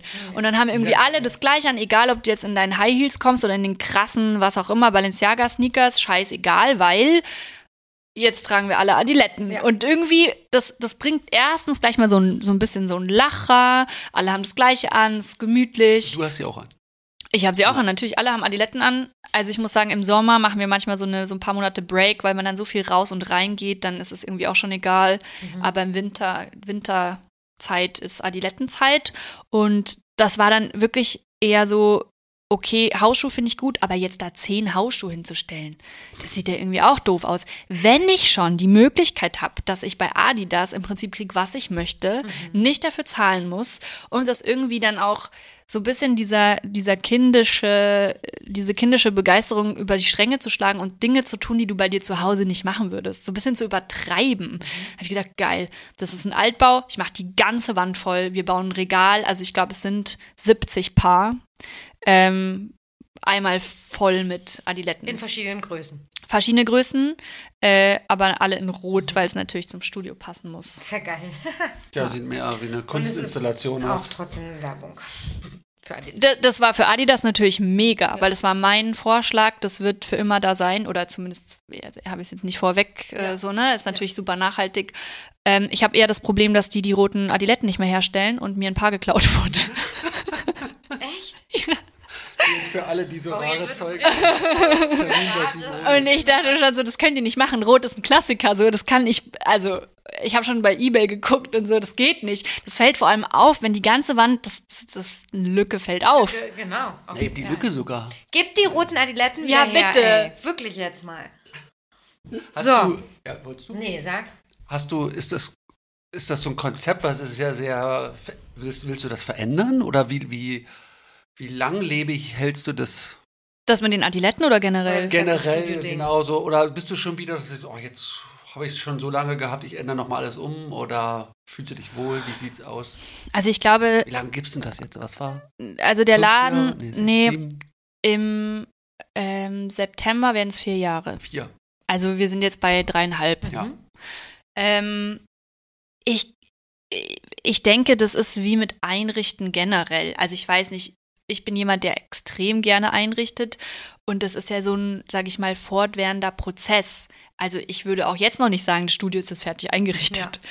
Du veränderst immer mal wieder Sachen, aber ich bin schon auch, also es war wirklich so ein nervenaufreibender Kraftakt, die großen prägenden Teile in diesem Studio zu machen. Die finde ich jetzt schon auch ziemlich geil und da hoffe ich, dass ich noch einige Zeit die so ähm, bei mir habe. Also da geht es ja auch drum Mietvertrag und so weiter. Also das war jetzt schon eine Investition und ich habe jetzt nicht vor, ich bin noch nicht gelangweilt davon. Ja. Ähm, aber natürlich kann ich nicht sagen, was jetzt irgendwann mal da vielleicht doch äh, aus vielleicht auch rein pragmatischen Gründen weichen muss oder wo man sagt, kann ich jetzt irgendwie nicht mehr sehen, ähm, kommt jetzt mal irgendwas anders. Da können wir mal den Switch gleich zum Stil nochmal machen. Ähm, der Stil, den du jetzt tätowierst, zumindest den, den man jetzt vorrangig bei dir auf der Seite sieht. Weil du gerade gesagt hast, eigentlich ist es eine Nische. Jetzt kommt es natürlich auf die Blase an, in der man ist. In unserer Blase hätte man gesagt, das ist das Ding gerade. Oder? So ein bisschen. Das ist auf jeden Fall nicht. Können wir beim Stichwort Blase eine Ja. kurze Pause Ja, super. gerne, gerne. Du, kann, Dann du kannst ähm, einfach gehe kurz. ich mit neuer, kommst du wieder gleich entspannter mit Blase. Nicht so lange auf das Wort gewartet. Nein, Wann sagt sie endlich das mit der Blase? Was wollen wir denn jetzt noch besprechen? Also schon noch dieses Copycat? Timo, oder interessiert Ja. dich das nicht so? Doch. Doch. Ja. ja, dann frage ich nur noch mal so technische Sachen. groß. Ach komm, ich hau das jetzt ganz schnell zackig durch. Ja, aber dann jetzt hier so die richtig danach. Ja, Also jetzt, wenn sie direkt wiederkommt. Okay. Und du hakst dann weiter nach. Ich entschuldige mich bei allen Menschen, die eine Aversion gegen Essgeräusche haben. Aber wir sind hier schon bei Takt 4173. Jetzt macht Sebastian mal die Quickies. Aber da, da sind wir natürlich irgendwie auch egoistisch, weil über, ich meine, so ein Ladenkonzept und so ein Sponsoring hat ja bis jetzt noch keiner der Gäste gehabt. Das ist auch Also, super spannend. Ja. ich will dich jetzt nicht darauf reduzieren, aber es ist natürlich frisch wie Sau. Ne? Klar, Frisch wie Sau. Frisch wie Hast du Sau. Da sind wir ganz egoistisch. Ja. Nein, also ich erzähle euch gern alles, was ihr wissen wollt. So, wir jetzt haben, macht haben ja Sebastian noch ein die bisschen kleine Zeit. Wir machen jetzt, Quickie-Runde. äh, ähm, Nee, ich wollte jetzt auch keinen Stress machen, ich wollte nur so ein bisschen den Rahmen nochmal. was bevorzugst du? Lebhafter Streetshop oder ruhiges Privatstudio? Ruhiges Privatstudio. Äh, bist du, siehst du dich eher als Künstler oder als Dienstleister? Künstler. Äh, Autodidakt oder Lehrling? Autodidakt. Was benutzt du, Rotary oder Spule? Rotary. Rotary. Willst du diesen äh, Hersteller nennen? Ähm, ich äh, arbeite nur mit Ink Machines, Dragonfly und Stingray. Bist zufrieden, nehme ich mal an. Liebe ich. Liebe ich. Äh, Farbe, schwarz, Ja, schwarz. schwarz halt, ne? Äh, nachhaltiges, veganes Tätowieren oder gute alte Schule? Also ich, ich weiß nicht, wer mich so ein bisschen verfolgt, der weiß, dass ich sehr, sehr, sehr pro vegan und alles, was so umweltfreundlich und plastikfrei und wie auch immer. Also das ist schön, dass sich da was verändert und dass da immer mehr Optionen gibt. Schön. Ich wollte die Frage nämlich schon rausnehmen. äh, Weil du es wusstest bei bevorzugst du iPad oder Stift, iPad oder Stift oder Papier? Auf jeden Fall iPad. Also beziehungsweise ich bin auch so ein Zeichentablet, nicht unbedingt nur iPad. Also gibt auch andere Hersteller. Aber digital. schreibe ich dir zu, digital, nicht ähm, analog. Stimmt, das ist ja voll eine Firma. Wie Ja. sich das schon einge... Ja. Ähm. Äh, Motivfindung, was suchst du da über Pinterest, Google oder machst du so referenzfrei? Versuchst du so möglichst referenzfrei zu Also ich glaube, so da ich mich vor allem als Collagenbauer verstehe, obviously referenzbasiert.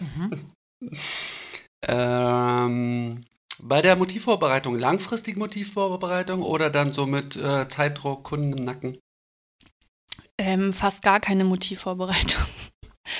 Also ich bin tatsächlich, äh, auch wenn jetzt vielleicht in der Theorie ich die Vorstellung habe, dass ich so ein 100 Seiten dickes Flashbuch habe, das ist immer, irgendwann wird es vielleicht passieren. Die Realität ist, ähm, ich habe nichts vorbereitet, der Kunde kommt, ähm, zeigt mir Sachen, die er toll findet und ich erarbeite mit ihm oder ihr zusammen eine Version davon. Ja, Collage. Vor Ort. Und schickt die nochmal einen Kaffee trinken oder so. Ach so, am Tag des Tattoo-Termins. Ja. Mhm. Freihand oder Stencil, Stencil. Custom Design oder Tattoo Flash. Ja, gut, das ist jetzt halt die Frage. Ja, also. Custom. Ich habe ja auch Neue wirklich, Rubrik. ich habe ja, ich sag mal, das sind so Wellen. Ich habe ja auch immer wieder Flashes und dann freue ich mich auch und dann bewirkt es, dass wieder ein Schwung Leute genau sowas will und dann mache ich wieder Version davon, kopiere mich selber im Prinzip, entwickle mich dadurch weiter. Mhm. Workaholic oder faule Sau. Workaholic. Guestspots oder Heimscheißer. Heimscheißer. Achtsames, konzentriertes Arbeiten oder viel Gespräch und Austausch mit dem Kunden. Uh, super viel Austausch. Also das ist eine Ich hätte halbe. nicht gedacht. Nein, das ist immer wie so eine, ich sage immer, ich habe Blind Dates und esse dann mit den Kunden und habe Therapiesitzungen und Mhm. alles. Also ich meine, wenn jemand das nicht möchte, ich kann das schon, glaube ich, ganz gut einschätzen, Mhm. dann halte ich auch meine Klappe. Aber Ähm, dann mach ich mal weiter. Ähm, bei der Mucke dezente Ambient Music oder derber Metal, Punkrock. Was läuft bei dir? das sind deine zwei Kategorien. Das sind zwei, zwei Extreme. Findest du? Also mir ist halt eher so Backstreet Boys und ähm, nice. super 80s, New Kann Wave. Radio mit reinnehmen oder so. Nee, das Extrem. gar nicht. Also bei uns sind super viele krasse Musiknerds. Das heißt, man kann immer, weiß immer, wer gerade arbeitet, weil entweder läuft Jazz, Robin, ähm, oder äh, irgendwelche krassen, nerdigen Metal, Grindcore-Sachen. Ähm, aber wir haben alle, glaube ich, ein Fable für Musik der 80er und für tendenziell eher düstere Musik, also auch so Wave-Goth-Sachen. Mhm. Aber halt, ich versuche mal Musik aufzulegen, die die Kunden irgendwie kennen, weil ich habe das Gefühl, wenn man so ein bisschen mitsummen kann und so ein bisschen das vertraut ist, dann entspannt man sich auch ein bisschen besser. Also läuft halt auch mal Backstreet Boys. Bei den Kunden bevorzugst du Männer oder Frauen oder hast du überhaupt Vorlieben? Ist mir völlig egal. Vollkommen egal. Ähm, sind es mehr Stammkunden oder mehr Sammler? Sind, okay, Stammkunden würdest du dann nicht als Sammler kategorisieren. Stammkunden wäre, die nur, Die zu, nur zu mir kommen kommen. und so einen Bodysuit-Plan oder Sleeves. 50-50, würde ich sagen. 50-50. Ähm, Ja. Unter 30, über 30? Ähm, du meinst im Schnitt oder was mir lieber ist? Nein. Beides Ähm, vielleicht. Ähm, ich glaube, meine, meine Zielgruppe ist wirklich so weiter noch gefasst. Also von, ja, wahrscheinlich, okay, die ganz Jungen sind eher selten. Also ich würde sagen Mitte 20 bis Mitte, Ende 30. Mhm. Also kann ich das nicht so. Ich bin ja von der Kernzielgruppe. Mhm. Ja. Muss man sich auch leisten können, muss man sagen, so. Und äh, vielleicht ist dann so speziell, dass man es mit 18 noch eher nicht so. Aber ich habe jetzt auch nicht sehr viele 60-jährige Biker oder so Ja. in meinem Kundenstamm. Nur so ein bisschen das Bild. Ähm, wenn man dich anschreibt, seriöse, ausführliche E-Mail oder einfach DM, WhatsApp. Nee, um Gottes Willen bitte nicht. Wie gesagt, Stichwort äh, strukturiert. Also im, das, das ist ein Punkt, da kann ich nicht quick drauf antworten, weil das ist was, was auch immer, immer wieder gefragt wird und was natürlich auch gut, gut zu wissen ist. So. Ähm, das klingt und ich krieg manchmal so böse Nachrichten. Das mag für jemanden, der nicht unsere Seite kennt, sehr überheblich wirken, ja, wenn man sagt, ich vergebe nur an bestimmten Tagen Termine. Bitte liest dir genau durch, was da alles drinstehen muss. Das macht es einfach für uns so viel einfacher, weil wenn du wirklich, äh, klingt jetzt auch wieder doof, aber ich sag mal einfach massiv mehr Anfragen bekommst, als du jemals realisieren kannst, ist es so essentiell und so hilfreich, wenn du nicht noch fünfmal hin und her irgendwelche Rückfragen und so, und dann ist es halt einfach hilfreich, wenn das alles per E-Mail geht an dem bestimmten Tag, auch nicht einen Tag vorher, weil man dann irgendwie denkt, haha, ich bin super schlau und, sondern so und auch einfach, es ist nicht so schwer. Ich möchte dann halt wissen, was willst du, wie groß, Körperstelle, am besten irgendwie ein Foto noch dass ich eine Einschätzung habe, handelt es sich jetzt um zwei Meter Mann, der vollgeklatscht ist, oder um ein äh, zartes kleines Mädchen. Ähm, irgendwie so eine, so ein bisschen ja. eine Vorstellung. Es geht ja dann doch alles eben ohne Vorgespräch digital ab, also hilft solche Informationen zu haben. So. Ja. Und dann, ich finde es, also äh, halte es trotzdem eher knapp und informativ, weil wir kämpfen uns dann durch irgendwie 200 E-Mails und wenn dann jeder seine Lebensgeschichte reinschreibt, und ich meine, da möchte ich auch niemand auf den Schlips treten. Ich weiß, für viele Leute haben Tätowierungen wahnsinnig tiefe Bedeutung und sind sehr emotional und es dauert erstmal, bis man sich überhaupt dadurch durchringt vielleicht. Jetzt möchte ich das machen. Dann möchte man sich irgendwie auch erklären und ein bisschen Background geben. Aber also es ist mir am Ende des Tages tatsächlich relativ egal, weil ich will wissen, worum geht's, ähm, was für Referenzen also was gefällt dir grundsätzlich, dass ich so ein bisschen Vorstellung habe.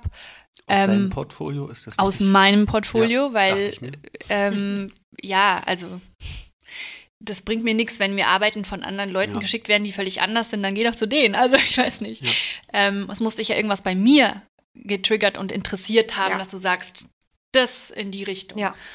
Und ähm, weil ich ja dann doch auch unterschiedliche Sachen mache, würde ich sagen, mhm. ähm, hilft mir das, wenn jemand sagt Flash, ja, aber was für eine Art von Sachen gefallen dir denn gut? Weil dann weiß ich, in welche Richtung du grob suchst. Mhm.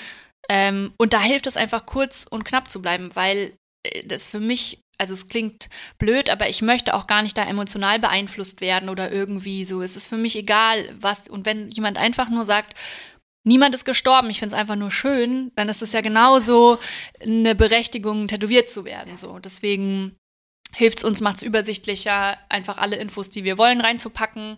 Das schreibe ich ja dann immer ganz ausführlich auch. Ähm, und bitte auch nicht über DM oder dann irgendwie meinen Shopmanager privat anschreiben. Der ist jedes Mal ein bisschen genervt davon und sich da irgendwie erhoffen, irgendwie eine Art ich weiß auch nicht, schnellere, schnellere Antwort. Und ich meine, wie gesagt, ich kriege manchmal so, ich habe neulich erst so eine wahnsinnig ähm, empfindliche äh, E-Mail, weil ich halt irgendwie, also weil er eine Absage bekommen hat, aber halt so eine Absage von wegen, ich kann leider nicht alles unterbringen, die Idee war nicht 100% mein Ding, kannst es gerne nächstes Mal wieder probieren mit irgendwas anderem, hoffe, du verstehst es so. Ist das eine vorgefertigte Sache oder guckst du dir dann jeden Fall extra an? Also ich mache ja meine E-Mails nicht, das macht alles Jack, ne? Wir besprechen das zusammen. Genau, er also muss ja Rücksprache halten. Wir, wir entscheiden quasi, die und die, die Sachen nehmen wir rein und zwangsläufig gibt es dann halt Sachen, die wir nicht unterbringen. Manchmal, weil die Idee wirklich jetzt nicht so genau meins ist.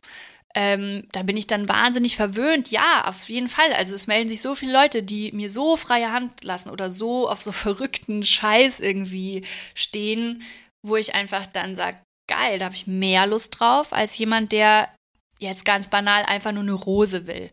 Eine Rose ist cool und das baue ich auch vielleicht ab und zu mal mit ein, so ähm, muss ich da nicht groß nachdenken. Aber wenn mir halt irgendwie im Vergleich zehn Leute viel interessantere Projekte irgendwie, wenn da zehn Backpieces sonst äh, passieren könnten, dann sage ich halt Nein zur Rose. Und das darf man einfach nicht persönlich nehmen. Ja. Und wenn dann Leute sich schon angegriffen fühlen, weil wir erst nach einer Woche antworten, wo ich dann dachte, wow, also ich fand das schon relativ schnell für uns. Ja. Ähm, und dann irgendwie sagen, ähm, aha, anscheinend ist meine Idee nicht fancy genug für die Künstlerin, in Anführungszeichen.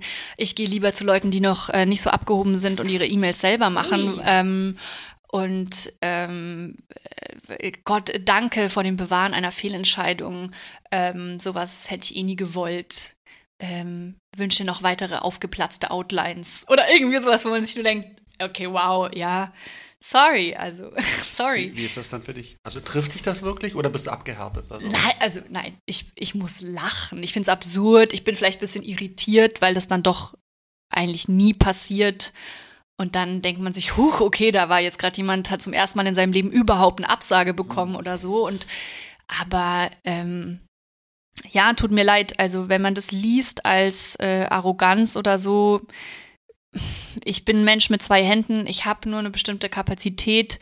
Das hat manchmal so, wenn mir zehn Leute eine Anfrage schicken, die wollen eine Schlange, nach welchen Kriterien entscheidest du, Ja. wenn du zwei Termine frei hast? Ja. So.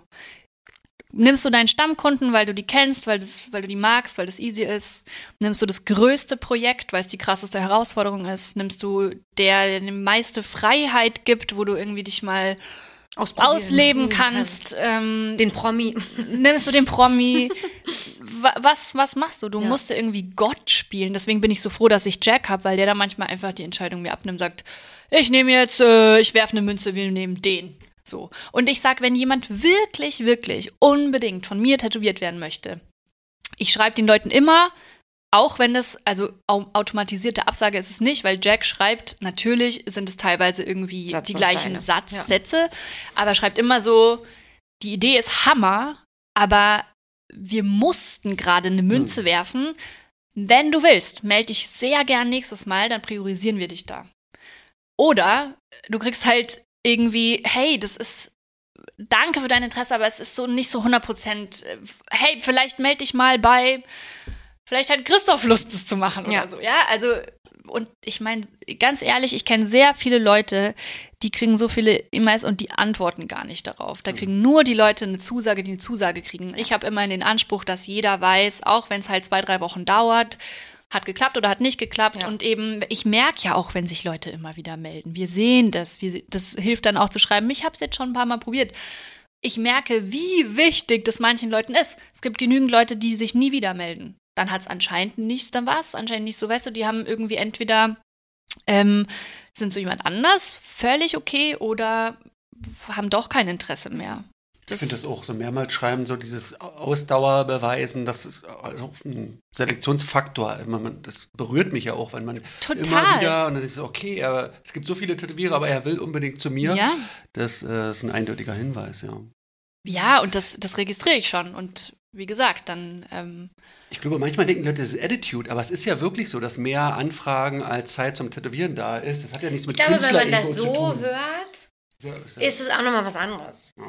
also Ich will mich jetzt nicht, aber ich bin ja eher immer aus Kundensicht dann und ja, das ist auch super. Ja, und wenn man das jetzt so erklärt bekommt, wir hatten es, glaube ich, mit Jen auch, ähm, versteht man es natürlich auch nochmal ganz anders. Die Zeit ist ja gar Also nicht so oft ich glaube, so die Leute haben auch so eine ganz andere Vorstellung, Ja, ja. voll. Ich mache, also ich arbeite, das kommt dann auch immer darauf an, wie groß sind die Sachen. Wenn du immer mehr größere Sachen machst, dann hast du immer weniger Termine, logischerweise. Ich habe aufgehört, mich tot zu arbeiten. Ich arbeite maximal vier Tage die Woche, weil ich es einfach, ich kann nicht Tag oder mehr. mehrere? Normalerweise zwei. Ui, ui, ui. Gut. Das ist super anstrengend. Das sind Tage, die sind zwölf Stunden lang oder länger. Und dann brauche ich auch immer wieder eine Woche völlig Pause zwischendurch, weil ich einfach irgendwann bist du ausgebrannt. Das geht nicht. Das kann man schwer nachvollziehen, aber es ist auch körperlich anstrengend zu Ja. tätowieren. So. Das heißt, ich habe auf den Monat gesehen gar nicht so viel Kapazität. Und da ich jemand bin, ich will eben nicht eine Zwei-Jahres-Warteliste haben und dann irgendwie gar nicht mehr wissen, was habe ich vor zwei Jahren mit irgendjemandem mal besprochen und vielleicht gar keine Lust mehr drauf Ja. oder derjenige hat keine Lust mehr drauf. Ja. Ähm, und mir selber auch nicht so diesen absoluten Druck machen, das ist alles so festgelegt. Ich will halt gerne maximal drei, vier Monate im Voraus wissen, was ich mache, dadurch viel flexibler sein mit irgendwie, ich habe gerade ein neues Flash, wer will das vielleicht haben und das dann auch zeitnah machen Ja. können. Ähm, dementsprechend gibt es ja theoretisch alle drei, vier Monate die Möglichkeit, mir immer wieder zu schreiben. Mhm. Und ich, ja, weiß ich nicht, muss man selber dann wissen, wie wichtig ist es einem. Mhm. So. Also deswegen, wenn bei dir Book Close steht, dann ähm, liegt es daran, dass jetzt der, der, ähm, der Zeitslot für Terminvergabe wieder vorbei ist. und Das steht fast immer Books closed und wenn ich mich mal äh, entschieden habe, okay, jetzt langsam wird der Kalender wieder leerer, jetzt könnten wir mal wieder planen, dann schreibe ich dahin Books reopen an dem und dem Datum. Okay. cool. Und dann, also werde ich dann auch früh genug nochmal so, hey, also. Also man bitte verfolgt dich einfach mal, bei. Insta, dann kriegt man auch mit, wann Ja, es ich habe schon, ist. ich habe auch mal, also es gibt auch eine Website, wo das steht. Ich habe irgendwie schon auch überlegt, ob ich vielleicht mal so eine Art Newsletter mache für Leute, die nicht so auf Instagram unterwegs sind, dass man so benachrichtigt wird, wenn wir das festgelegt haben, dass man es nicht verpasst oder Ja. so. Muss ich mal gucken. Ich glaube, dieser ganze Booking-Prozess, das geht wahrscheinlich vielen so. Das ist was, was sich ständig auch, was man immer mal wieder so nach, Ja. ähm, Nachjustiert wird, genau. justiert und irgendwie merkt, Noch ah, professionalisiert das läuft wird. irgendwie besser so und so. Jetzt gerade ist ja sowieso pff, Sintflut. Also gerade kannst du, also mit Pandemie und ähm, man weiß nie, wann man arbeiten kann, ist es irgendwie so ein bisschen schwierig. Die Leute fragen mal, ja, wann weißt du mehr? Ich weiß ja auch nicht mehr als alle, die googeln können. Ja. Ähm, ja. Ich mache nochmal ganz kurz weiter. Oh, äh, wirklich? Nur noch ganz Was wenig. Inhalt oder Form? Ah, na gut, das Oh, ist wow. wichtig. Ja. okay, die war wichtig. Ähm, Form. Lieber Handrücken oder lieber Backpiece? Backpiece. Danke für die Schnellfragerunde. ich übergebe an Polly. Ja, damit es nicht verloren geht. Weil jetzt auch im, im Sinne der Zeit müssen wir jetzt auch mal wirklich jetzt Ja. mal richtig vorankommen. Ja. Ähm, du hast äh, auf die Quickie-Frage mit den Referenzen gesagt, äh, klar, obvious, du machst Collagen, also wirst du natürlich Referenzen benutzen und gleichzeitig hast du vorhin im Vorgespräch schon von so Copycat-Themen ein bisschen was erzählt. Äh, wie passt das zusammen? Weil dann hast du ja, also dann nutzt du ja Referenzen, die könnten ja, ich weiß ja noch nicht, worum es genau geht, aber dann, die, die könnten natürlich immer von jemandem genutzt werden, wenn es ähnliche Referenzen sind. Wenn, wenn das so wäre, Also wenn in dem Moment, in dem man irgendwas, was schon existent ist, benutzt für seine Kunst, Mhm. dann hätte ja die ganze Kunstform der Collage keine Daseinsberechtigung. Das stimmt, und ich baue eine Collage und übersetze sie Ja. noch in ein anderes Medium. Ähm, kann man sich vielleicht drüber streiten oder so, aber es ist halt durchaus jetzt erstmal all- allgemein so anerkannt, dass das einen geistigen Eigenwert hat. Absolut. Mhm. Und ich vergleiche das gerne mit der Musik oder so. Wenn Leute irgendwas samplen, dann machen sie trotzdem, dann nehmen sie einen Baustein aus was Existierendem. Da gibt es ja genaue Richtlinien, wie viel man da nehmen kann, ohne dass, dass die Rechte von einem Künstler beschnitten werden und so weiter und machen dann ihr eigenes Ding draus.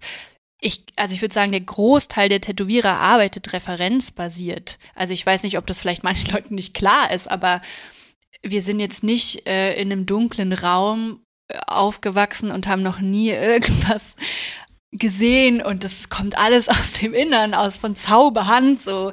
Es ist auch überhaupt nicht verwerflich, finde ich. Also, ähm, es gibt ganz tolle Leute, die einfach so Freehand äh, irgendwas aus sich raus, aber das ist mit Sicherheit was, was jahrelang gewachsen ist. Und ich würde mal sagen, ganz, ganz viel ist erstmal ein sich Sachen genau anschauen und nacharbeiten. Und dann irgendwann ist es vielleicht so sicher und dann kannst du von diesem Punkt aus irgendwie Freehand arbeiten. Aber ähm, Aber es gibt Ja. doch wahrscheinlich trotzdem einen Unterschied vom Referenz, ähm, von der Referenz-Toolbox, die man hat im Sinne von eigene Referenzen. Man hat selber was fotografiert, man hat auch mal, ich glaube, Neon Judas arbeitet auch so, ne? Man hat Mhm. Ja. mal eigene Skulpturen gemacht, die dann wieder fotografiert, die benutzt oder so. Mhm. Oder man hat gegoogelt, Vogue Cover 1924 Ja. und nimmt die Frau mit dem Hut. ja, klar, das ist ja eine Ästhetikfrage. Also ich möchte ja nicht ähm, äh, eine Real, also das ist Realismus halt meistens, ne? Fo eigene Fotovorlagen. Ähm, ja gut, okay, kann man für jede Übersetzen kann man's nehmen. wahrscheinlich ja trotzdem. Aber mir geht es ja darum, ähm, also erstmal ähm, Sachen, also ich betrachte das als Bausteine. Ich weiß, äh, Dirt Merchant war bei euch zu Gast und der äh, arbeitet ähnlich wie ich, ja. Wir haben ein Sammelsurium an Bausteinen, die uns irgendwie interessieren oder die mich irgendwie interessieren. Erstmal rein grafisch. Und ich finde es halt einfach spannend, da Sachen zusammenzuwürfeln. Und manchmal ist es dann vielleicht inhaltlich, manchmal hat es dann irgendwie so, so eine Assoziation oder irgendwas und ist dadurch spannend. Aber manchmal ist es auch absolut ganz banal, einfach nur visuell interessant für mich, aus welchem Grund auch immer. Und ähm, ich wäre, also ich glaube auch viele Sachen, die muss ich ja irgendwo sehen, um sie überhaupt erst interessant zu finden. Also ich finde es was anderes, wenn du jetzt Freehand-Blumen machst und dann immer so dein eigen, da hast du ja auch so eine Art, wahrscheinlich so eine Art ähm, Vorgehensweise oder sowas. Aber für mich ist ja eher die Vorgehensweise, Sachen zusammenzubasteln. Das ist, das ist die, aber dazu brauche ich Bausteine. Ja, ja. Und ähm, ja, also und das hat, genau, um jetzt zurückzukommen, das hat ja meiner Meinung nach massiven Eigenwert. Beziehungsweise das ist eine Skala und das kommt jetzt wahrscheinlich drauf an, was du genau machst und so weiter. Aber also eine Tätowierung, das ist ja nicht nur die Referenz, die du benutzt hast, sondern du übersetzt es ja in deine eigene Handschrift. Ähm, du, da spielt so viel, so viele Kleinstigkeiten, sowas wie anfänglich mit ähm, schattiere ich um eine Tätowierung rum oder hat es eine klare Kante? Wie ist der Kontrast? Wie, wie ist dann technisch die Umsetzung? Wie ist die Linienstärke? Mhm. Was sind vielleicht so wiederholende Faktoren, also so eine rote Linie, so eigene Merkmale? Wie präsentierst du die auf deinem kann ja auch deine Website sein ja. oder auf deinem Instagram, wie auch immer. Ja. Was ist das Gesamtbild? Man würde wahrscheinlich im, im Werbebereich sagen, deine Corporate Identity. Genau. Mhm. Und da spielen auch Sachen rein wie Farben. Und auch wenn ich nicht farbig tätowiere, die Art, wie ich meine Flashes immer wieder präsentiere, wie dein Laden gebrandet ist. Also da sind wir jetzt bei diesem Branding und vielleicht stoßt sich der ein oder andere, mhm. stößt sich an, an diesem Wort, aber letztlich ist es eine Künstlerhandschrift, ja. die sich entwickelt und die sich weiterentwickelt und die vielleicht auch irgendwann wieder in ganz andere Richtungen schlägt. Aber es gibt, ich sag mal, Motive, die sind mit Sicherheit, also da, da können wenig Leute jetzt so den Anspruch erheben, dass das jetzt irgendwie so ihr geistiges Eigentum wäre. Ich sag jetzt mal wieder banal die Rose oder Hand mit Dagger oder so, das gibt mhm. es so oft. Das sind wahnsinnig klassische Motive, die sind in unzähligen Formen und so umgesetzt. Okay, aber es gibt halt ähm, Motive, die sind, würde ich sagen, schon sehr eigen und sehr speziell. Und da muss man halt dann, finde ich, ein bisschen genauer hinschauen mhm. oder ein bisschen aufpassen, wie sehr man sich an anderen orientiert. Oder das sollte ja der Anspruch sein, dass man da so ein bisschen sein, seine eigene Handschrift findet. So. Hast du denn eine schlechte Erfahrung? Also gibt es viele. Geil, du das gerade gemacht hast. Steilvorlage. Äh, ganz kurz, hast du denn zufällig? ähm. Also, oder ist es so ein Ärgernis für dich? Also ich finde es auch wirklich spannend, das Thema zu ähm, thematisieren, weil wir es wirklich äh, auch noch nicht hatten hier. Vom ja. Thema auch so, auch was, wie du sagst, mit geistigem Eigentum, wann ist es das? Ich finde den Musikvergleich auch sehr, sehr treffend. Mhm. Ähm, mhm. Deswegen, wenn du erzählen kannst, gern. Ja, also ich, ähm, ich versuche mal, es ist so ein wahnsinnig komplexes Thema. Ich, ich versuche das mal irgendwie allgemein zu halten. Ähm, ich glaube, das Schwierige ist, bei der Musik ist das sehr klar geregelt. Und da gibt es dann auch so Instanzen, die da genau dann auch gucken, dass das alles eingehalten wird und du kriegst dann irgendwie deine Schelte und musst deine Strafe zahlen oder wie auch immer. Das Tätowieren ist ja irgendwie dann doch noch ein relativ kleiner Bereich jetzt im Vergleich zur Musik, ist irgendwie nischig und vor allem das Tätowieren im Internet ist was relativ Neues. Sprich, es ist irgendwie so eine wahnsinnige Grauzone und wo uns das Internet wahnsinnig viel ermöglicht hat. Ich sage immer das Internet wie so eine Oma, ne? Also ich würde jetzt das vor allem sagen Social Media ja, und Social genau. Media gibt es nicht so lang. Ähm, also wo uns das ganz viele Türen geöffnet hat, sprich, ähm, du kannst dich auf einmal inspirieren lassen von Leuten aus Brasilien ja. oder wie auch Super, immer. Du kriegst Kunden aus mhm. Kanada, alle tauschen sich aus. Das ist ja wahnsinnig toll. Weil dadurch habe ich Künstler gefunden, die ich krass finde, die ich niemals sonst gefunden hätte. Stichwort, such dir deinen Künstler genau aus. Aber es hat halt die sag ich mal, die Downside der Medaille ist, dass dadurch natürlich auch sehr, sehr, sehr viel mehr Leute deine Arbeit sehen und irgendwie, wie auch immer, für sich, du hast keine Kontrolle darüber, was damit passiert. Mhm. Und ähm, es ist, glaube ich, auch eine Skala, ja. Also ich finde, das ist eine Sache, ob irgendjemand in Brasilien irgendwas von deinen Sachen toll fand oder ein Kunde äh, und hat das halt irgendwie so getraced. Und ich krieg das nicht mal mit. Mhm. Ja. Also, weißt du, so müssen die irgendwie selber wissen, finde ich jetzt nicht toll, aber ich verstehe auch, dass jemand aus Brasilien wahrscheinlich eher unwahrscheinlich mal zu mir fliegt und keine Ahnung, dann versuch halt ein bisschen dein eigenes Ding ja. damit zu machen, ja wie gesagt, ich, ich glaube, am Anfang guckt man sich ganz viel ähm, erstmal andere Artists an, die man toll findet, versucht es zu analysieren und versucht auch ein bisschen nachzueifern. Aber ich würde sagen, es ist immer bereichernd oder wichtig, dass man sich halt verschiedene Leute anguckt und dass man auch so ein bisschen dann immer den Anspruch hat, also so wie ich habe Rachel irgendwie durchgepaust. Mhm aber habe mich ja dann offensichtlich so sehr damit auseinandergesetzt, mit ganz anderen Leuten nochmal auseinandergesetzt, bis ich irgendwann meine eigenen Pflanzen und zwar ganz anders gezeichnet habe und dann viel weiter. Dann war ich so, okay, jetzt habe ich verstanden, wie Rachel das macht. Aber was will ich jetzt so? Mhm. Ähm, also das ist, glaube ich, das Wichtige. Das sollte doch, das ist wahrscheinlich nicht der Anspruch, aber ich würde sagen, jeder, der sich Künstler schimpft, sollte doch den Anspruch haben, dass du nicht so ein Tritt Trittbrettfahrer bist von irgendwem, den du toll findest, dass du das irgendwann den Punkt überschreitest und dass du so ein bisschen deine eigene Identität schaffst. Und das dauert, das ist ein langer Prozess.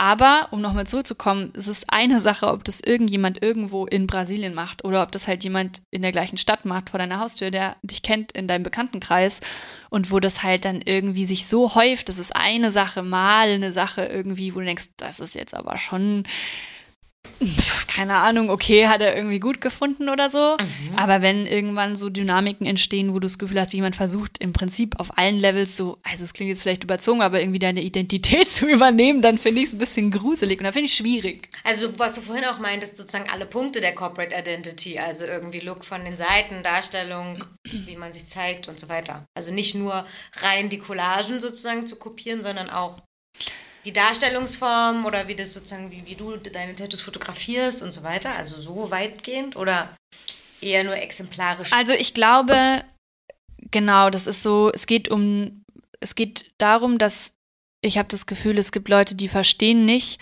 dass man nicht nur, wenn man eins zu eins durchpaust, kopiert. Also du kannst auch nicht äh, weiß ich nicht, Michael Jackson Lied auf Akustikgitarre einstudieren und rausbringen und denken, dir gehören jetzt die Rechte an diesem Lied. ähm, es, es gibt eben. Aber in der Musik ist es zum Beispiel, du kannst einen Song eins zu eins covern und das ist okay. Mhm, aber dann musst du dafür zahlen. Kommt drauf an. Gibt es auch nochmal. Aber da, gibt's, da ist es eher so Verwertungsrechte, wenn du ihn nicht veränderst, was passiert dann? Wenn du was daran veränderst, ist es schlimmer, als wenn du nichts daran veränderst. Okay. Aber Gut, auf jeden Fall, also es geht ja im Prinzip um die Definition, also es geht ums Urheberrecht ja. und es geht um, ähm, wo ist der, der ähm, Eigenwert von Komposition vielleicht auch und beziehungsweise es geht ja um, um ja, wie du sagst, diese Corporate Identity, oh. Identity. diese Corporate Identity, also ähm, wenn du wie, wenn das irgendwann so eine Summe gibt aus ganz vielen mhm. sehr knapp daneben, also dann ergibt sich so ein großes Bild. Und ich denke mir, das ist so unsere Verantwortung als Tätowierer, dass wir, weil es so ein komischer Graubereich ist, der irgendwie nicht so richtig, also ich meine, niemand, ich kenne niemanden, der irgendwie Patente angemeldet hat oder da jetzt wirklich irgendwie ernsthaft vor Gericht zieht und irgendwas einklagt. Aber dann geht's doch, ist doch umso wichtiger, dass wir da gegenseitig so ein bisschen auch so eine Eigenkontrolle vielleicht machen, vor allem, wenn man darauf hingewiesen wird, hey, ähm, ich habe irgendwie das Gefühl, du näherst dich gerade krass äh, dem an, was vielleicht dann auch, es gibt ja Sachen, die sehr, sehr so signature-mäßig für bestimmte Leute mhm. stehen und die einen sehr großen Eigenwert haben. Und dann kann man ja irgendwie da das Gespräch suchen. Aber ähm, ja, ich finde, es ist auch so eine Respektsache, dass man da irgendwie, also ich möchte halt das wäre mir einfach wahnsinnig peinlich. Was sind als Beispiel mal exemplarisch, was sind so eine, oh, ähm, was sind so Signature-Sachen? Was könnten die sein, die sozusagen, wo dann ganz klar ist, äh, sorry, also, weil das ist das technisch, kann, ist das ein Shading oder eine, ich meine, jetzt benutzen dann auch fünf, sechs Leute in Berlin eine Magnum als Outlines und natürlich also, war das mal ein Duktus von jemand Bestimmtem, aber es machen jetzt auch 20, 40, 60 Menschen. Ähm, Wann ist es, wann hat man ein, also wann hat man was von jemandem übernommen, was so ein Signature-Move war? Ja, das ist natürlich dann wahrscheinlich die, die knifflige Frage oder so. Also ich meine, ich habe das so ein bisschen äh, in meinem Studium mitbekommen, da hatten wir halt auch Recht einfach mhm. als Unterrichtsfach und da, ich kann dir das jetzt nicht äh, hier frei zitieren, aber es gibt eben so Checklisten, ja. Es müssen so und so viele Kriterien erfüllt sein, die dann anders sein müssen sonst ja. und so weiter. Ja. Und wenn du halt die Summe von, also in meinem Fall jetzt, weiß ich nicht, äh, Collagen mit einem bestimmten Inhalt, mit einer bestimmten Ästhetik, mit einem bestimmten Vibe aus einer bestimmten Zeit, mit so Details wie ich setze immer meine Zahlen daneben oder ja, was auch immer, gesehen. ja. Mhm. Und das halt das Prinzip nicht einmal so ähnlich übernommen, nicht zweimal, sondern irgendwann, also quasi wie so ein, immer so ein, zwei Stufen hin auf deinen Fersen. Ich weiß nicht, ich finde das halt. Mhm auffällig. Was würdest du da gern übernehmen? Reicht dir, das, reicht dir das Gespräch und die Ansprache? Hör mal zu, ist ein bisschen viel, lass mal sein. Oder würdest du schon auch mehr recht äh, juristische Sachen da gerne in der Tattoo-Szene haben?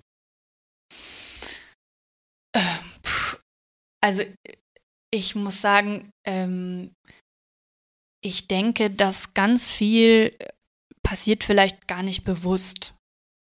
Wir konsumieren irgendwie so einen Startfeed. Ähm, du siehst vielleicht irgendwo Sachen, also es ist wie, ich hatte auch schon mal irgendwo ähm, einen mega schlauen Satz im Kopf und dachte, krass, Simone, das ist echt eine Hammer-Aussage. Und dann habe ich irgendwie ein halbes Jahr später gesehen, das ist aus einem Songtext und das ist überhaupt nicht meins. Aber in dem Moment habe ich gedacht, ich habe voll ja, die gute Idee. Mhm. Und ich will ja gar nicht mich selber auch da rausnehmen. Ich habe bestimmt auch irgendwo Sachen gesehen, wo ich dachte, krass und dann habe ich irgendwie das in meine Arbeit verwurstet, aber es war mir gar nicht so klar, dass ich das von da und da habe. Ich glaube, es geht um die Kontinu Kontinuität, mhm, also um systematische. Genau, das systematische ja. und vor allem dann, wenn du auf sowas sensibilisiert wurdest. Und ich meine, erst sollte immer das Gespräch stehen, ja. Ich meine, das ähm, oft ist es den Leuten nicht bewusst oder es ist keine böse Intention. Ja, das ist einfach am Ende des Tages nur jemand, der deine Arbeit wahnsinnig toll findet, ja. was ja eigentlich schön ist. Nur ähm, ja, also ich ist ja irgendwie so eine Respektsache, finde ich, dann zu sagen, okay, ähm, ja, krass, also vielleicht siehst du das gar nicht ein, vielleicht denkst du, so ein Schwachsinn, Mann, ich hatte halt einfach und sowas passiert, ja, zeitgleich genau die gleiche Idee, ja, so entspann dich mal, das ist nicht alles deins. Ähm, aber ich weiß nicht, ich würde halt dann den Teufel tun, um jemanden noch weiter anzupissen, sondern so ein bisschen vorsichtig überlegen, okay, ähm, ja, habe ich, hab, anderen Weg ein. Habe ich auf jeden Fall auf dem Schirm, ja. sag ich mal. Und was ja, finde ich, auch noch vielleicht so ein Thema ist, ist, also abgesehen davon, dass man, dass es respektlos dem Künstler vielleicht gegenüber ist, auch, finde ich, den Kunden. Weil die ja auch im Zweifel mit zwei gleichen Dingern rumrennen. Ja, gut, das ist jetzt eine Frage. Das geht ja um den speziellen Fall, also Tracen, ja, und mhm. das habe ich auch erlebt. Also, dass Leute wirklich exakt das gleiche, auch so Throat Piece, also auf dem Hals in super schlecht. Du siehst, die haben das auf dem Foto durchgepaust, wo das ja schon verzerrt ist durch die, weil es auf der Haut, also so völlig bescheuert.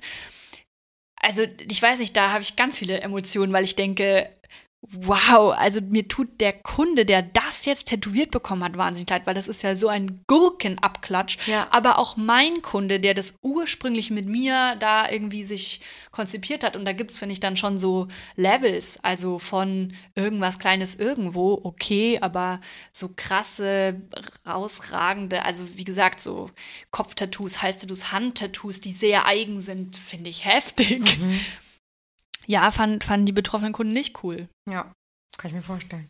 Und wenn so ein bewusste, äh, bewusstes Kopieren kommt, könntest du das akzeptieren oder würdest du dann schon weitergehen und sagen? Also das war ja ein bewusstes Kopieren zum Beispiel jetzt. Ne? Ich habe so ein Piece, das ist eine Schwertschluckerin, die habe ich auf dem Hals tätowiert von einem Mädel. Das kam super gut an, weil es halt irgendwie, weiß ich nicht, ist dann halt so, haha, das ähm, Schwert auf dem Hals. Mhm.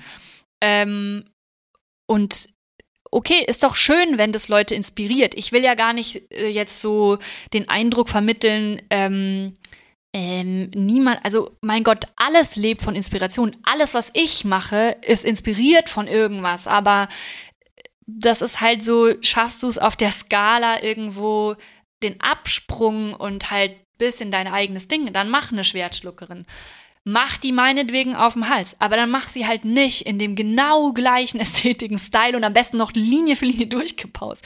Dann mach halt ein Oldschool-Piece, in dem, das ist doch schön, wenn ich da inspirieren kann, aber dann mach dein eigenes Ding draus, so. Hm. Ähm, also ich habe mal irgendwo jemanden gesehen, der hat halt wirklich quasi ich mache diese Cutting Cloud sehr viel, Schere, die eine Wolke zerschneidet, durchgepaust eins zu eins verkauft ähm, bei Stockfoto. Hm. Und auch noch als Tattoo-Vorlage. da war ich auch kurz so, wow, okay. Hab ihn angeschrieben, er war dann auch so, ich versuchte dann immer den Leuten so ein bisschen die Chance zu lassen, ihr Gesicht zu wahren. Also so, hey, ähm, ich glaube, äh, das ist nicht eine Zeichnung, weil, bla bla bla. Er war dann auch so, ah, sorry, ja, das war ein Missverständnis, hat es dann runtergenommen. Okay. Das reicht ja. Aber nicht, ja, natürlich. Ja. Ich finde es nicht, ganz ehrlich, ich glaube, ich habe aus also ich habe mehrere solche Geschichten erlebt, die unterschiedlich krass waren, wo die Leute unterschiedlich reagiert haben. Ich bin einmal den Weg gegangen oder zweimal den Weg, das irgendwie im Internet out zu callen.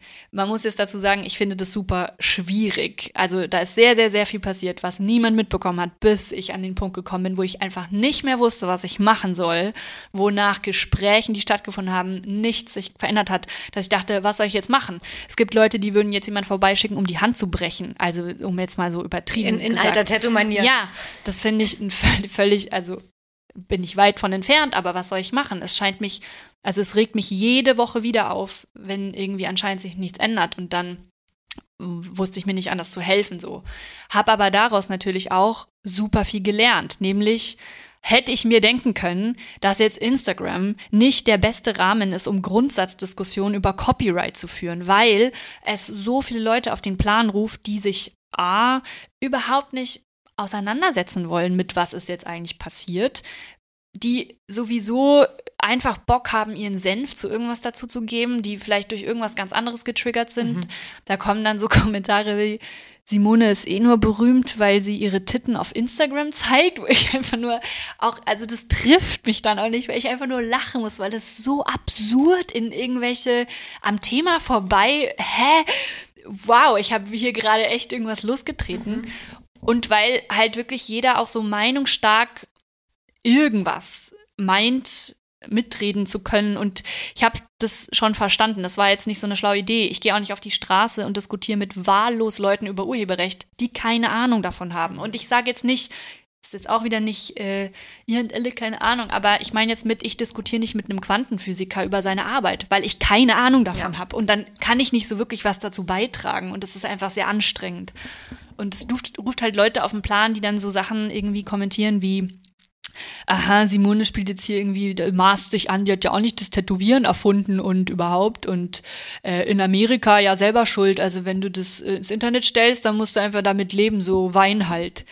Und also ich war schon erstaunt, sag ich mal. Also es ist auch kein adäquates Mittel da irgendwie. Also wird ja bei dem, der dich kopiert hat, hat das da irgendwas bewirkt, dass du da diesen Aufruf gemacht hast?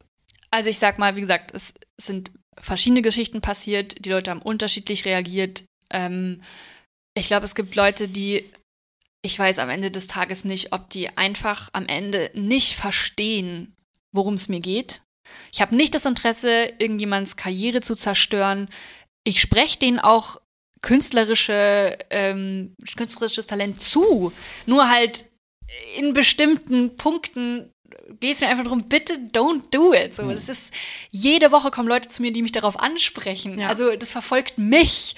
Und das ist irgendwie so, ich will einfach, dass es aufhört. Mhm. Es ist so lächerlich. Aber ähm, meine Intention ist nicht dann irgendwie jemanden so völlig zu zerstören. So, ich weiß, dass auch dann Internet wieder Oh, das ja, es nimmt halt schnell Dimensionen an, die irgendwie außerhalb ja. der Kontrolle liegen und die auch so völlig übers Ziel hinausschießen und das ist für alle Beteiligten einfach scheiße. Ja, dann gibt es ja auch noch die, die dir sozusagen dann eher folgen ne, und denen dann melden oder keine Ahnung, solche Sachen dann machen. Ne, ja, ja, also ich sag mal, ich habe da sehr, sehr, sehr viel Support ne? und Zuspruch bekommen. Ja. Nur es gibt halt oft so Dynamiken, wenn, ähm, also ich habe das Gefühl, sobald man Reichweite hat, ähm, darfst du, also ab einer gewissen, ich weiß nicht, ich zitiere jetzt Jan Böhmermann, der hat ihm gesagt, ab 100k kommen die Arschlöcher, aber ich habe das Gefühl, die kommen halt schon vorher. Also ab einer gewissen Reichweite darfst du anscheinend nichts mehr kritisieren, weil du kannst immer, also du kriegst halt immer dieses, ja, ähm, uh, äh, da, da ist jemand der Erfolg zu Kopf gestiegen und tritt jetzt auf die Kleinen. Ja.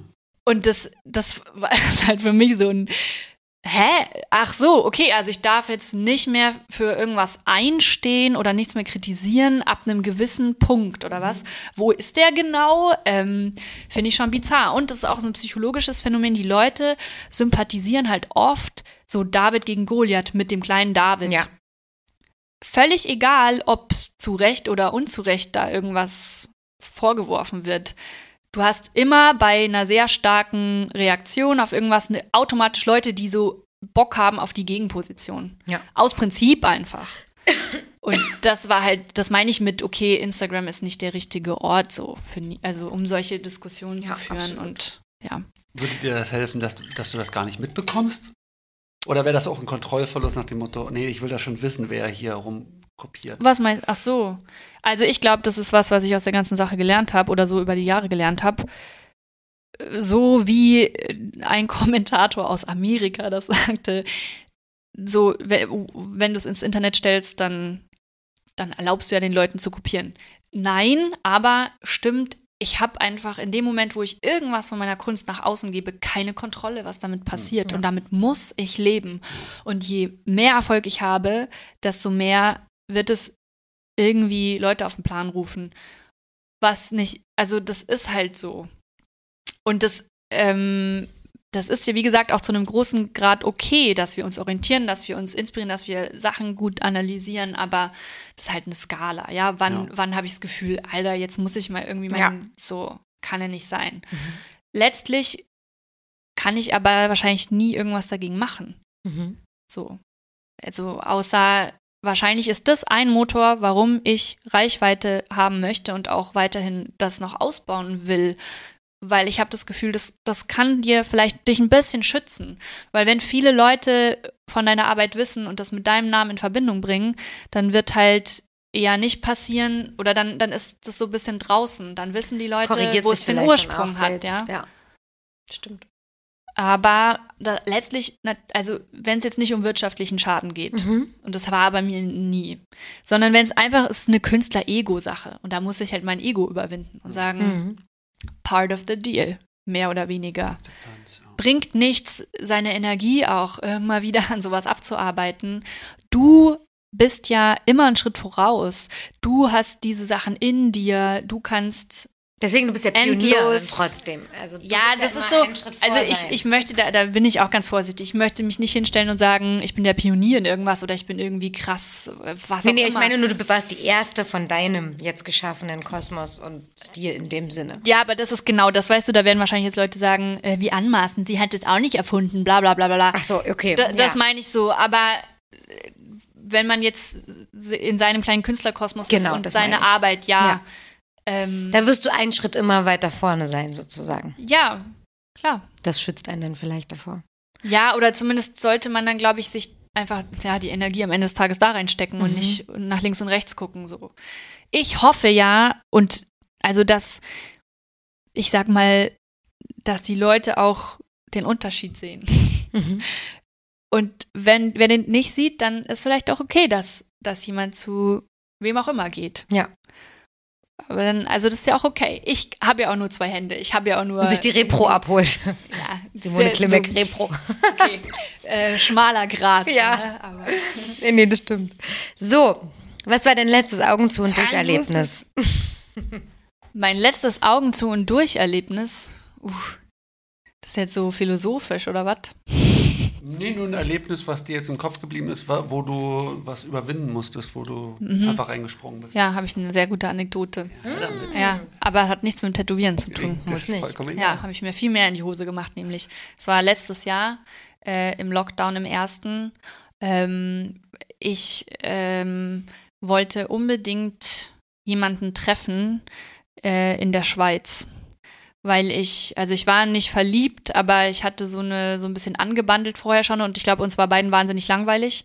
Ähm, und ähm, also so nach irgendwie vier Wochen Isolation und es passiert nichts und dann wandert der Kopf so ein bisschen zurück zur letzten Baustelle und was so ähm, irgendwie in diese Richtung ging und dann haben wir so ein bisschen in so einem Anflug von äh, jugendlichem Wahnsinn beschlossen, dass wir illegal über die Grenze gehen. Mhm und ich bin gestorben.